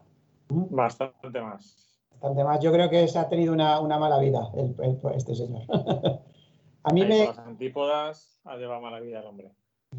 Eh, deciros que, bueno, a los, a los que si a lo mejor no habéis llegado a captar un poco, a ver, mm, a mí me parece que son un gran grupo porque cada vez que las reescuchas, las canciones, te gustan más. Mm, Al principio, a veces, no todas entran. No, no, a mí, Kesan, que, que los oyentes habrán escuchado un trocito, yo las primeras tres o cuatro veces que la escuché no llegué a, a emocionarme con ella, pero después, Luis, es una, es una canción que me, que me flipa, ¿eh? Y lo mismo me pasa con, con la chica del coro. La, que, la que más me, entra, me entró fácilmente fue la de eh, Forever Now. Pues nada, esta es la historia de, de estos chicos. Ya no están, ellos cuatro ya no están porque Steve Presby se murió en el 2012. Pero bueno, pues ahí, ahí siguen los, los tres restantes, siguen de vez en cuando. Y bueno, en- ya te digo, en el 2019 sacaron un disco. Eh, no he traído ninguna canción porque lo escuché, pero no me llegó a, a cautivar. La voz, No te va a cautivar. ¿no? la voz de, de Jimmy Barnes para mí ya está de- un poquito cascada, ¿no? Y entonces ya no me le falta para esto. Lo que pasa que a lo mejor pues lo tengo que escuchar más veces, ¿eh? No lo sé. Pero son una institución en, en Australia y en, y en Nueva Zelanda. Bueno, pues pasamos ahora a la sección original y copia. Y aquí viene una canción que a mí me flipa y que además forma parte de mi historia personal, ya que esta es una canción que le gustaba mucho a una ex mía. Además es un poco, el título es un poco premonitorio. Y son los Waterboys. Esto, esto lo teníamos, lo teníamos ahí guardado desde hace un montón de tiempo que íbamos a traer, pero al final no pudo ser, no sé si te acuerdas, ¿no? Desde hace. Sí, no, porque no, siempre han preparado más material de que luego podemos abarcar en, en un horario habitual. De hecho, ya te adelanto, David, que, eh, que si te parece bien, el dueto y la canción de Britpop la vamos a dejar para otra ocasión. Ok, vale. Venga, vamos a hacer. Ya tenemos eh, el material preparado y por otro lado no, nos- no nos vamos de duración. Yo elimino las canciones de la lista y las incluyo en la de septiembre. Bueno, cuéntame, cuéntame algo de, de los Waterboys y de, y de esta versión y demás. Bueno, pues los- los- ya te digo, los Waterboys son un grupo de estos eh, casi, no exactamente, pero casi son un one hit eh, eh, group, ¿no? Van. Pues mira, mira, ya me estás, ya me estás dando idea para traer a los Waterboys, aunque fue de, porque tienen grandes, grandes canciones. Sí, sí, pero yo creo que esta es sin duda la más conocida. Bueno, la- sonado en anuncios de en películas. La que vas a poner hoy es la más conocida, ¿tú crees? De los Waterboys, yo, bueno, está Hall of the Moon también. Esa es la, yo creo que es la más famosa de Hall of the Moon, ¿no? Sí, está claro, pero esta es que ya es, es- es como un estándar, ¿no? Un estándar de la música popular. En un segundo nivel, esta sería la segunda más conocida, ¿no? Y, y, bueno, tiene una versión, eh, vamos a escuchar las dos seguidas a ver qué, te, qué le parecen a los oyentes, de una tal Ellie Goulding, que la sacó como una, una canción extra, un bonus track en su disco de 2012. Eh, la canción de los Waterboys, aunque son un grupo de rock, es, mm, ya es una balada, pero la de Ellie Goulding es todavía más suave, ¿no? Es una canción que podría considerarse dentro del soft pop, ¿no? Tan, tan de moda en, en, pues en la primera, primera década del siglo XXI. Y a mí la verdad es que las dos me gustan bastante. Me gusta más Waterboy porque está dentro, como te digo, de mi memoria, de mi educación sentimental. Pero la de Eric Goulding también me gusta bastante. Vamos a escuchar las dos y a ver qué te parece en cada una de ellas. Vamos con ellas.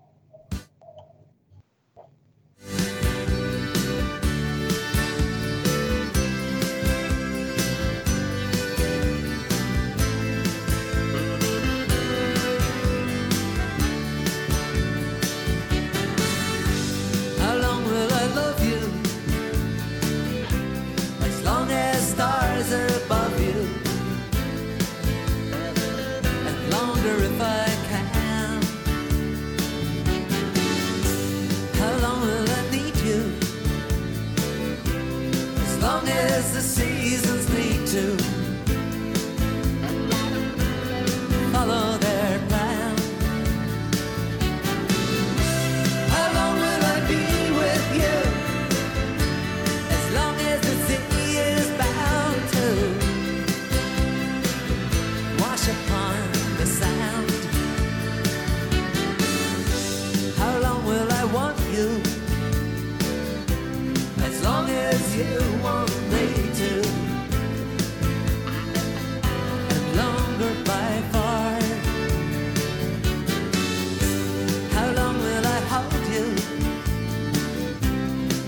As your father told you. As long as you are.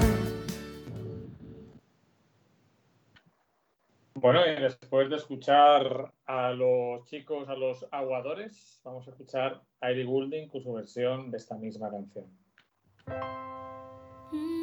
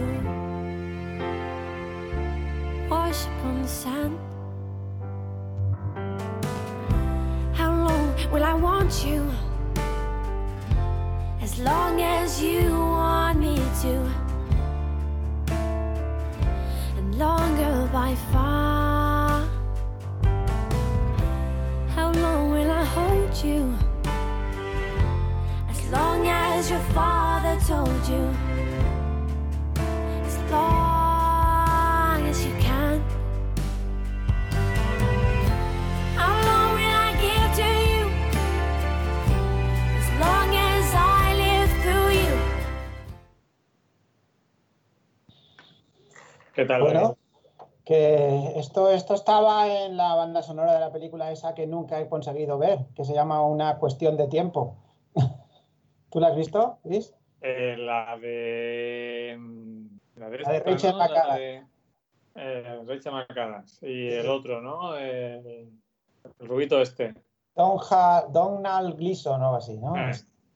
No, yo he he empezado a verla dos o tres veces porque ha habido bastantes personas que me han dicho que era súper chula, súper romántica y tal igual, pero yo no, pues no, no la puedo, no la, no, no la, no- no la sigo. A mí me parece una película decepcionante. De hecho, prefiero La mujer de viajar en el tiempo. Esa la aguanté hasta el final, que tampoco es que me gustara mucho, pero A mí me gustó mucho el libro. El libro me, me resultó súper emotivo, ¿no? O sea, lo bien que refleja, bueno, mucho, una película es mucho más complicado, pero bien que reflejaba el desencuentro de una pareja que, viven en tiempos diferentes, ¿no? Y, y que él desaparece de realidad y se encuentra con ella pues, cuando es ya muy mayor, cuando es una niña y todavía no sabe que él va a ser su pareja, ¿no? esa era, muy interesante. era Eric Bana, ¿no? Creo él, ¿no? Eric Bana y Rachel McAdams también, ¿no? Rachel- estaba Rachel McAdams también. Claro, es que yo las, confund- las confundía así, pero est- esta, esta no la he podido ver. La otra, la otra la vi. La aguanté hasta el final. bien. Bueno, yo, yo me quedo con la, con, la, con la versión de Mike Scott, de los Waterboys. Y bueno, lo que pasa que ya es, es, el, es del 90, ese disco, ¿no? El Room to Roam. El, Sí, lo que pasa es que creo que la canción se lanzó en el 89 como un... como adelanto del, adelanto del single, del disco, ¿no? Mm. Se nota ya, es, es, es lo que hacen después de- del gran éxito. Bueno, a mí la canción me encanta, ¿eh? me parece, me parece un, un una pedazo de canción, ¿no? Pero ya no son los, son unos Waterboys menos, menos étnicos, ¿no? Que teníamos en, cuando aquello del Fisherman Blues y tal, ¿no? Eh, podemos hacer Menos folky, menos folky, sí. Menos folk, eso, menos folk. Más, más poperos, ¿no? Luego después, pero luego después se deshacen, él, él empieza a sacar canciones en solitario, que tiene alguna que otra canción en solitario muy, muy chula. Y luego creo que últimamente han vuelto, ¿no? Han vuelto a que ha hecho un disco inspirándose en poemas de Keats y cosas de estas, ¿no? Él, eh, es muy, muy peculiar en Mike Scott. Este, ¿no? Eh, No, es un grupo que hay varias canciones suyas que me, me alucinan. Y quería traer esta para no traer Hall of the Moon, que es un poco la, la habitual. Que también tiene alguna versión, ¿eh? Hall of the Moon por ahí. Pues tienen más, ¿eh, Luis? Eh, traeremos, traeremos. Yo, yo les vi en directo en la Nucía, ¿sabes? Vinieron allí en Sí, el- estuvieron por aquí, lo recuerdo. Yo no pude ir, pero recuerdo que estuvieron en la Nucía, efectivamente. Creo que era los Animals, los Waterboys y Loquillo.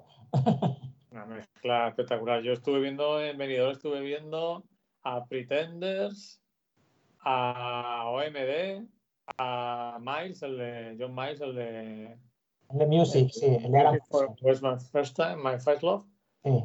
y, y a Alan Parsons. Ahí todo, todo menuda, menuda mezcla. Sí, no, era una mezcla de cosas muy diferentes, pero que todas estaban muy chulas, ¿no? Es como, como irte de tapas, ¿no? Que la ensaladilla no tiene nada que ver con la albóndiga, pero está todo muy rico. Bueno, volveremos. Yo creo que vamos a hacer algún, algún que fue de en la próxima temporada de los Waterboys, porque hay algunas canciones de ellos no demasiado conocidas que, que creo que son muy interesantes. ¿Mm? Pues eso nos, nos servirá, nos servirá para, para recordar a este grupo que, al que yo le tengo un cariño especial. Bueno, como, como decía, los duetos nos los dejamos para otro día y pasamos a la canción de película. Que también la tenemos, Versión. Sí, la, la tenemos del, del, del- de que no pudo entrar en, en el especial que hicimos sobre las Bangles, ¿no? Es que es- nuestro programa es muy exclusivo y no puede entrar cualquiera. Claro que no. No pudo entrar, pero tenemos. Como, como para entrar a las terrazas de los bares. Bueno, a mí me encanta esta película, eh, Luis, ya lo sabes, que, que, que, bueno, y a ti también te gusta mucho, ¿no? Golpe al Eso es sueño- Less Than Zero. Less Than eh, Zero. Golpe al sueño americano. Y, esta, y entonces las Bangles hicieron esta canción que a la postre fue uno de sus grandes éxitos. Yo creo que es la canción que más éxito ha tenido de las Bangles, además de Eternal Flame. Por detrás de Eternal Flame, creo que esta es la que después ha tenido más éxito. Sí, igual que la Kanye también tuvo mucho éxito. Sí, pero yo creo que esta vendió más incluso el single, ¿sabes? Estamos hablando del año 1989, ¿no? 88, Sí. 80, por ahí. Y esto es una versión de una canción de Paul Simon y Argan Sí, sí. Del 65. Una, una canción que, que, que compuso él en. Paul Simon estaba en, en Inglaterra. Y pues mm, la canción va principalmente del- del paso del otoño al invierno. ¿no? Y es un poco, lo que pasa es que las Bangles le dan otro, otro toque, ¿no? Da un toque más animado, más rockero y aparte eh, va mucho con el ambiente invernal y triste de la peli. Que, que recomendamos desde aquí, Golpe al sueño americano, una película bastante desconocida que quizá le perjudicó el reparto que parecía la típica comedia juvenil, pero nada que ver. ¿Sabes de lo que me he enterado, Luis? Pues Que este, el- el- esta película está basada en un libro que Sí. escribió un, chiti- un tío que se llama Brit, Brett Easton Ellis. ¿Te suena algo? Es, es el mismo de eh, American Psycho. Es el mismo de American Psycho, sí. Exacto. Es que la- American Psycho la vi hace un par de meses y me gustó más que cuando la vi en su momento. Pues sabes que le llamaron a este tío, yo, tú, tú has oído hablar, siempre oído ahora que has dicho tal, lo del Brad Pack, ¿no? El- Sí, es- eran todos los actores estos que eran así, pues eso, los, los mocosos. los mocosos, ¿no? Pues este tío es el, digamos, la pieza fundamental de lo que se llama el Literary Brad Pack, que existe también. Y bueno, lo último que me he enterado es que tiene, hay una continuación de la novela, ¿sabes? Eh, publicada en 2010. Pues habrá que, habrá que hacerse con ella. Porque pe- película no sé si nos harán. Se llama Imperial Bedrooms. Es el título de, de Pues la... la, la buscaré, buscaré y también de paso también a ver si busco también esta y me leo la novela, a ver qué diferencias hay con la, con la película. Bueno, vamos a escuchar a.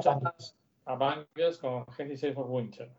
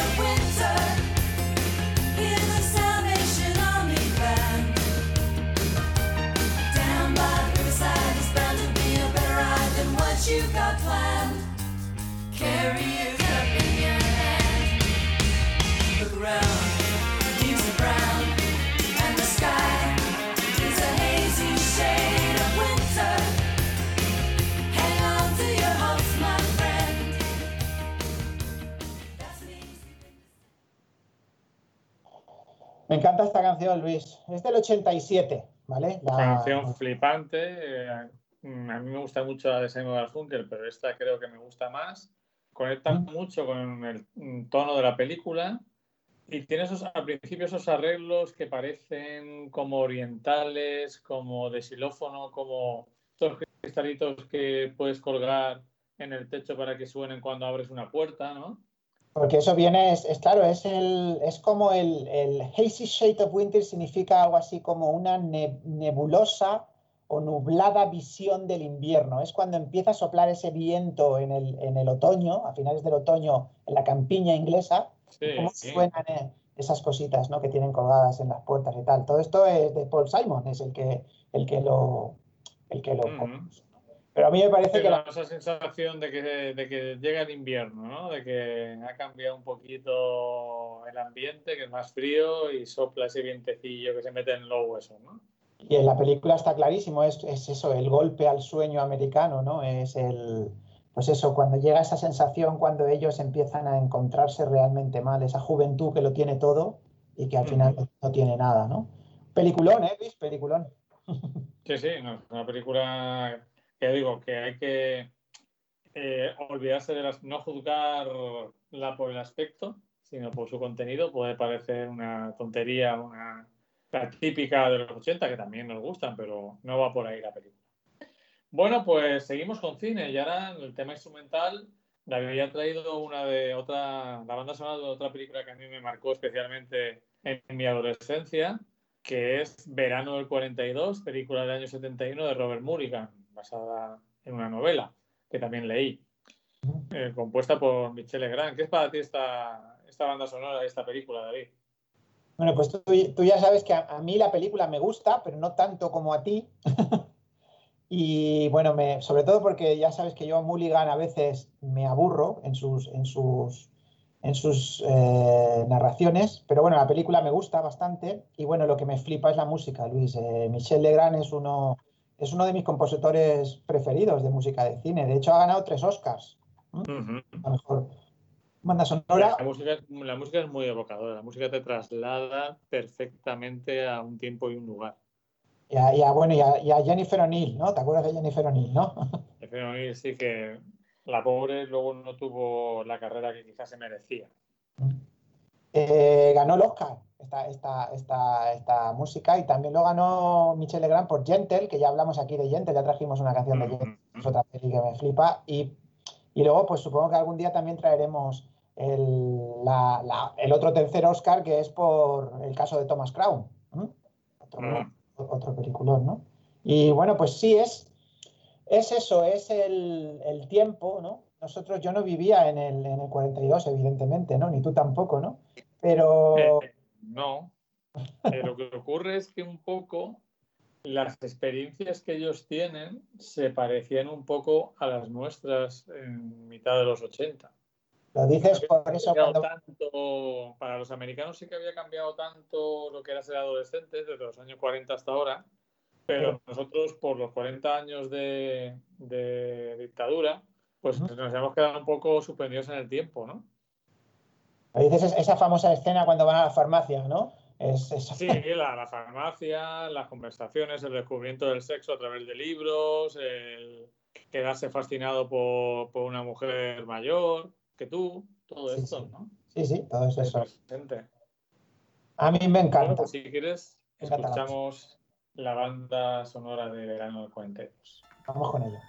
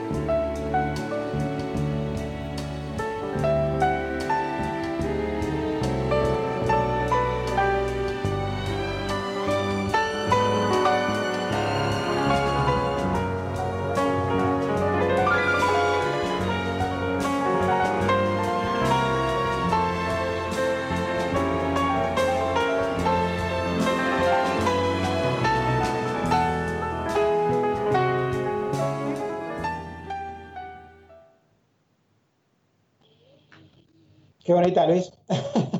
La verdad es que sí, está, además esta película fue un éxito brutal en España Sí, sí, por sí. la conexión con, con las vivencias de los jóvenes de esa época, de los años 60, principios de los 70. De hecho, yo me he encontrado con más, algún, más de una persona que vio esa película adolescente y, y usaba, o sea, a lo mejor usaba, bueno, ya llega el verano y te dice, sí, el verano del 42, ¿no? Sí, sí, sí, sí. O sea, es una película que cualquier persona que ahora tiene más de 60 años eh, La recuerda, la la recuerda. ha visto y la recuerda, ¿no? Yo he de decir que a mí me, me impactó la primera vez que la vi con 13 o 14 años, de hecho me compré hasta el libro. Luego la vi en pantalla grande en el cine Navas, una, época, una breve época que la Filmoteca Valenciana se hizo allí. Hicieron un ciclo de Robert Mulligan con esta, con el otro. Y ya me gustó un pelín menos. Y la última vez que la vi me gustó todavía menos. Me sigue gustando, pero evidentemente ya no conecta conmigo de la manera que lo hizo cuando tenía 13 años. La película es la misma, pero yo no soy el mismo, ¿no? Eh, yo creo que la buena, buena, buena de, de Mulligan es el otro. El otro, Esa- sí, por supuesto. Esa la, esa la pude ver yo también cuando, pues ahí, como dices tú, en el Navas, me acuerdo, la el filmoteca esta que hicieron. Yo no la había visto nunca antes, la, primer, la única vez que la he visto fue ahí en pantalla grande y aluciné, ¿eh, Luis? No me, no me esperaba esa, esa peli. El otro en pantalla grande es alucinante.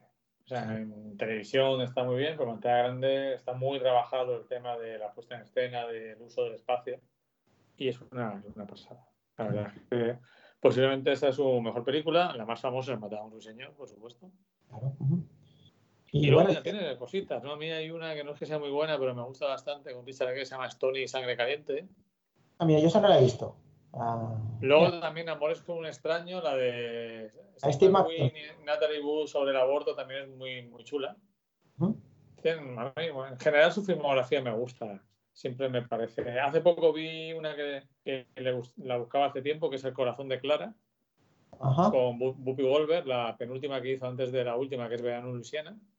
Y es una película muy curiosa. Mm, La puesta en escena es un poco así televisiva, pero lo que cuenta es muy recomendable. ¿eh? Bueno, decir que, que estábamos con la música, el, el Michel Legrand murió, murió el año pasado. Eh, dejó uno de los grandes compositores francés, pero bueno, hizo... Ha- Hace poco me hablaste que habías visto los paraguas de Cherburgo, ¿no? Creo, o algo así, ¿no? Para Cherburgo eh, hace un año y hace un par de semanas vi una que me gustó todavía más de Jacques Demy, que es Las señoritas de Rochefort, que me pareció una auténtica pasada. Pero eso era, eso no era un musical o algo así. ¿O- Sí, sí, los Paraguay Cherburgo también es musical. Ajá. Yo no he visto ninguna de las dos, así que, que bueno, me las apunto. Sí, yo te lo recomiendo teniendo en cuenta pues eso, que es musical, ¿no? Y, y hay que saber entrar en los códigos, ¿no? Del musical. Es todo fantasioso, todo increíble, todo artificial, pero al mismo tiempo, incluso en Paraguay Cherburgo hay reflexiones muy interesantes sobre algunos temas. Pero, pero Bueno, Venga, ese de pie, ¿no? Sí. sí, con ese de pie porque... Si estáis escuchando el programa ahora, eh, yo os rogaría que pusierais de pie, de pie y hicierais una reverencia, un gesto de respeto porque viene una de las mejores canciones del siglo XXI, que es Still Life de Suez. Esa que no puso tu querido amigo de Sofá Sonoro, ¿no? Exacto. Eh, pretenciosa para algunos, yo no niego que sea pretenciosa. Ah, Para mí la pretenciosidad no es necesariamente una característica negativa. Y bueno, esta es la canción que cierra el disco Dog Man Star del año 94 de Sued, posiblemente para muchos el mejor disco de la banda londinense. Para mí, para mí, para mí. Y Still Life, bueno, yo he tenido la suerte de escucharla en directo, sin orquesta, sino a capela. No sé qué es mejor todavía. O sea, eh, a, a- en orquesta es lo pretencioso, a capela es eliminarle todo eso y dejar únicamente la voz de Brett Anderson, imagínate, en la sala Riviera de Madrid. Ah. Y yo lo tengo como uno de mis momentos top de música en directo. Escuchar a Brett Anderson, el líder de Sued, eh, cantando a capela solo su voz, Still Life.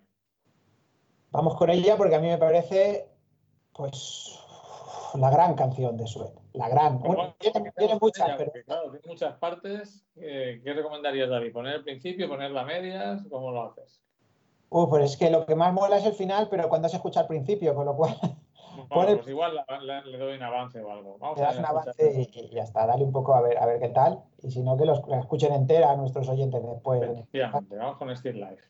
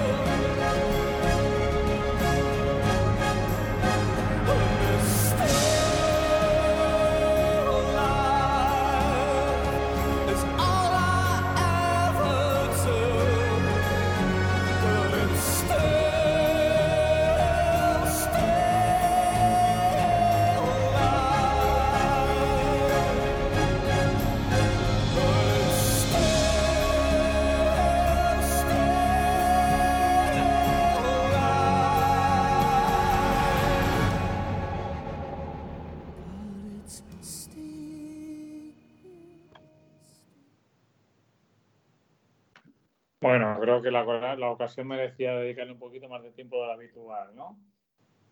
Todavía hay vida, Luis. Todavía hay vida, ¿no? Sí, bueno, y con esta, con esta situación que hemos vivido es un mensaje todavía más, más llamativo.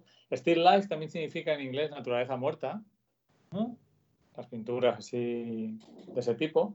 O sea, que es, mm, puedes interpretarla de las dos maneras. El vídeo también es impresionante con el abuelito delante del espejo, ¿no? La verdad es que es una, es una pasada de, de canción.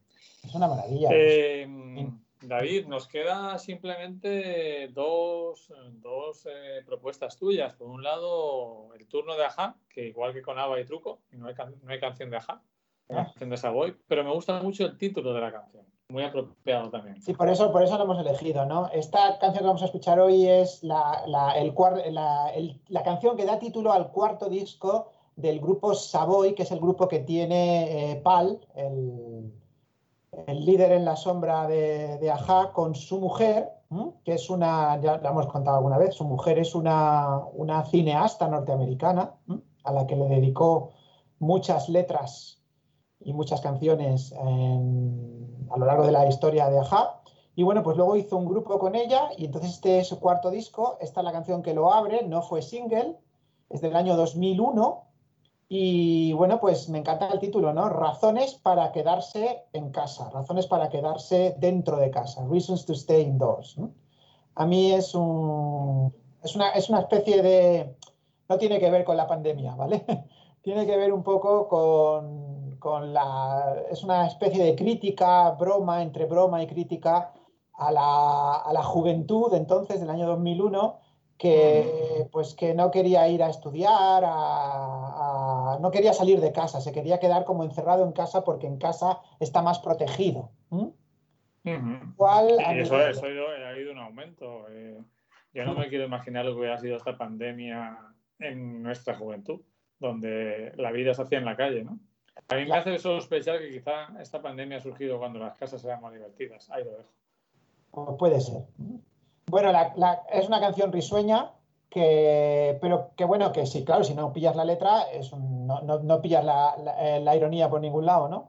Pero a mí me gusta, me gusta cómo suena. Ya sabes que Savoy no son, yo tengo todos sus discos, no son santos de mi devoción porque la voz de Pal, pues no, no es la de Morten, ¿no?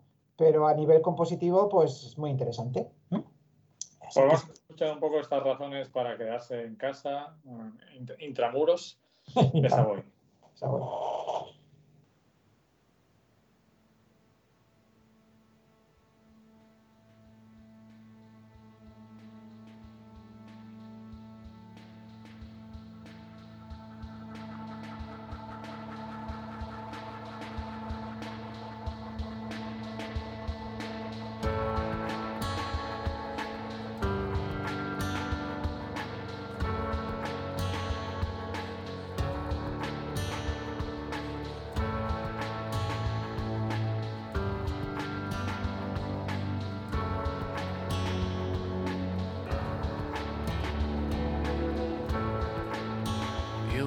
Accepted into Yale, but they'll excuse you when you fail.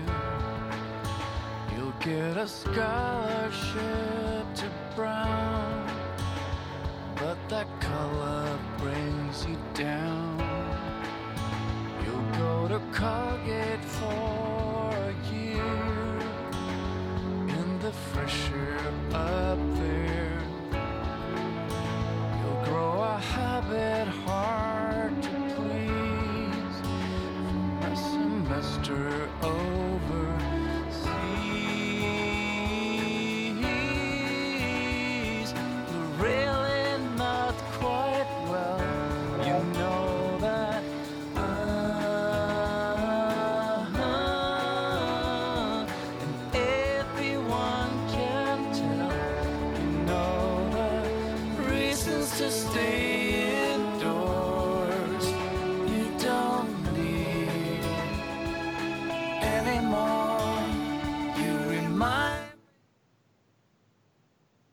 Aquí no me molesta la voz de este tipo. No, está, está más o menos, está, está más o menos enganchada, ¿no? Aquí es que yo creo que depende del tratamiento que le das, ¿no? Porque él buena voz no tiene, la verdad, ¿no? Has cortado ahí un poco cuando él dice, dice, me recuerdas al que yo fui, me recuerdas al que todavía soy, ¿no? O sea, es un poco, hace como una crítica, pero ya te digo, también, ya sabes que es un poco como Spal, no, ni, no, no se casa con nadie, ¿no? Entonces, está criticando, digamos, está, está expresando o mostrando la idea de los jóvenes que no quieren salir de casa. Pero al final termina diciendo, me recuerdas al tipo que un día yo fui y me recuerdas al que todavía yo soy, con lo cual él también se quiere quedar un poquito en casa, ¿no? Entonces, en el fondo la canción al final termina hablando un poco de la alineación del ser humano, ¿no? Eh, bueno, en fin, pues Estamos esto es todos un poco alienados y, en- y Sí. empantallados, ¿no? lo que nos quería, nos quería contar en el año 2001, ¿eh? O sea, fíjate lo que ha pasado. visionario. O sea, ya lo estaba viendo. y Eso que en el 2001 todavía ni de lejos estaba tan extendida esa tendencia. Quizá en Noruega eh, o en Nueva York, que es donde él vivía ya, porque él se fue a vivir a Nueva York con, con Lauren Savoy. El Ujú. grupo se llama Savoy porque es el apellido de, de su mujer, ¿eh? Lauren Savoy. Eh, pues a lo mejor ahí ya él también quería, digamos, también lo puedes interpretar como que quiere alejarse del mundo, quiere alejarse de la gente porque, porque en el fondo él también es un, un misántropo y un, un eremita, ¿no? Eh, todo lo que da de sí el título de la canción. Como nosotros, David, como somos yo más que tú. Bueno, Luis, ¿nos da tiempo a escuchar la de Sí, Cortina? además de como la has enviado, nos da tiempo a escuchar la última canción, que, que es una canción del siglo XXI, esta pequeña gota de mayor actualidad, si podemos llamar actualidad, 2011 en este caso, Claro. es una canción de un grupo del que yo no tengo ni idea, con un nombre en español, en español suena horrible, Cortina, o sea, un poco, esto, esto Riel, esto que es David, Cortina, de verdad. A ver, a No lo me mejor viene, del grupo. yo no lo sé bien porque no sé, pero a lo mejor viene del Ford Cortina. ¿Te acuerdas que había un Ah. coche que se llamaba Cortina, no? No lo sé. Son, son noruegos. Persiana, o sea, no. Dime, ¿cómo, cómo? Con persiana. El grupo Persiana. son noruegos, son de Haugesund, que es una, una ciudad que está en la costa de Noruega, arriba de Stavanger. Eh, es una ciudad a la que hay muchos vuelos, o había muchos vuelos de Ryanair desde Alicante. Bergen es lo que yo conozco como Bergen, ¿no? Eh, sí, bueno, está Stavanger, Bergen y en medio está Haugesund, que es O esta sea que ciudad. Bergen y Bergen son diferentes. Bergen y Stavanger. Son Ah, dos. Es que a veces, a veces somos- Stavanger es la, digamos, la capital más industrial. Hay mucho rollo de, de petróleo allí, tal y cual. Y Bergen es la ciudad de la lluvia, ¿eh? que es así más, más bonita desde el punto de vista visual, con casas de colores y tal. Y en medio está esta ciudad. ¿eh? Que también es importante. Vale, pues Paul Hansen es el, el líder de este grupo, el compositor de la canción.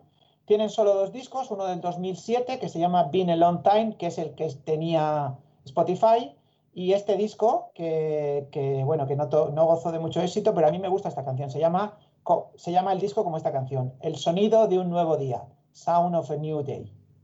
Bueno, pues vamos a escuchar, a ver si, si la podemos escuchar, porque no- está en plan aparte.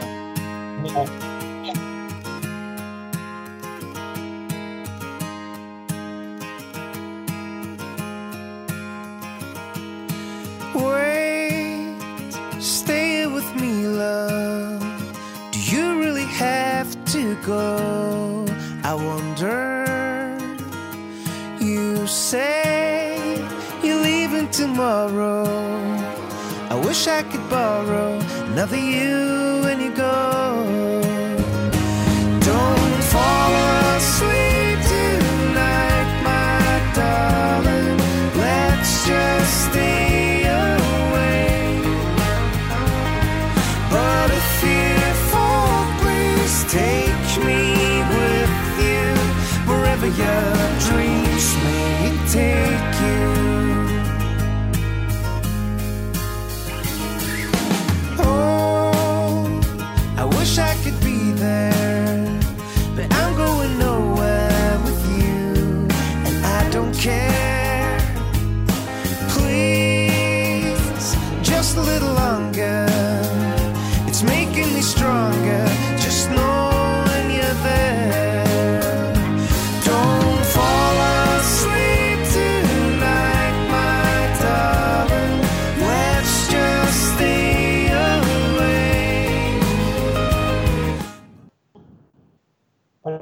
Bueno, no- me suena un poco, podría ser un poco una mezcla entre Coldplay y Kim con tonos de música más de la música pop de los países nórdicos.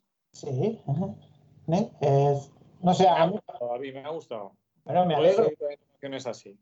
Dime, dime qué. Que puedes seguir trayendo canciones así. Sí, vamos a intentar redescubrir las dos últimas décadas de, con, con canciones desconocidas, pero que bueno, que a, a mí me, me- es, lo que está- es lo que estoy intentando hacer. De vez en cuando traigo pues alguna canción de, de este estilo. Tampoco te creas que hay tantas, ¿eh? O sea, ¿Qué yo... sería de doble pletina sin ti, David? Esto sería todo un Remember 70. Un Remember 70, total. Me, gu- me gusta mucho el- la, la idea de esta canción, es totalmente opuesta a la que hemos escuchado antes de Savoy, ¿no? Dice, no te quedes dormido, eh, esta noche sigue conmigo, vamos a creer en nuestros sueños hasta que escuchemos el sonido de un nuevo día, ¿no? Hasta que salgamos a la calle, escuchemos el sonido de un nuevo día, ¿no? Eh, me gusta la idea, ¿no? Es muy positiva, ¿no? Eh, Diez años de diferencia entre ambas canciones. Y los dos, las dos son noruegas, ¿no? Y bueno, pues estamos. Bien. Bueno, Luis, nos despedimos hasta, hasta después del verano, este verano incierto, ¿no?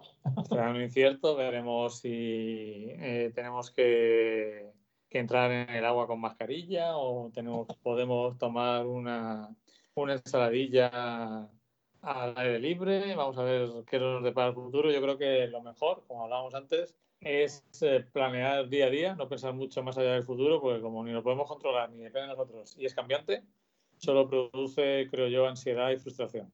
Sí, la verdad es que es eso. Al final hay que llegar a ese estado de cierto nirvana en el que te importe solo lo que vas a hacer mañana, lo que sepas, sabes que vas a hacer porque puedes, porque lo ves, que puedes hacerlo mañana, y no pensar más allá en nada, intentar disfrutar de la vida con mascarilla, todo lo posible y, y ya está, es que no, no nos queda otra, estamos en estos Claro. tiempos inciertos. Esto es. Y añadir a eso, eh, o sea, esta filosofía me parece perfecta y añadir el plus de saber, de, de no agobiarte por no tener planes eh, a medio plazo.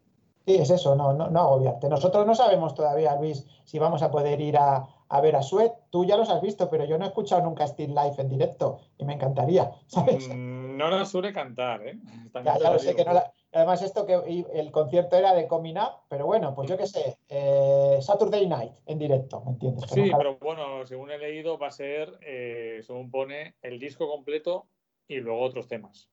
Bueno, iba a ser, vamos a ver si terminamos yendo o no, no, no sabemos, ¿no? Vamos a ver primero si no se cancela y segundo si, se, si podemos ir.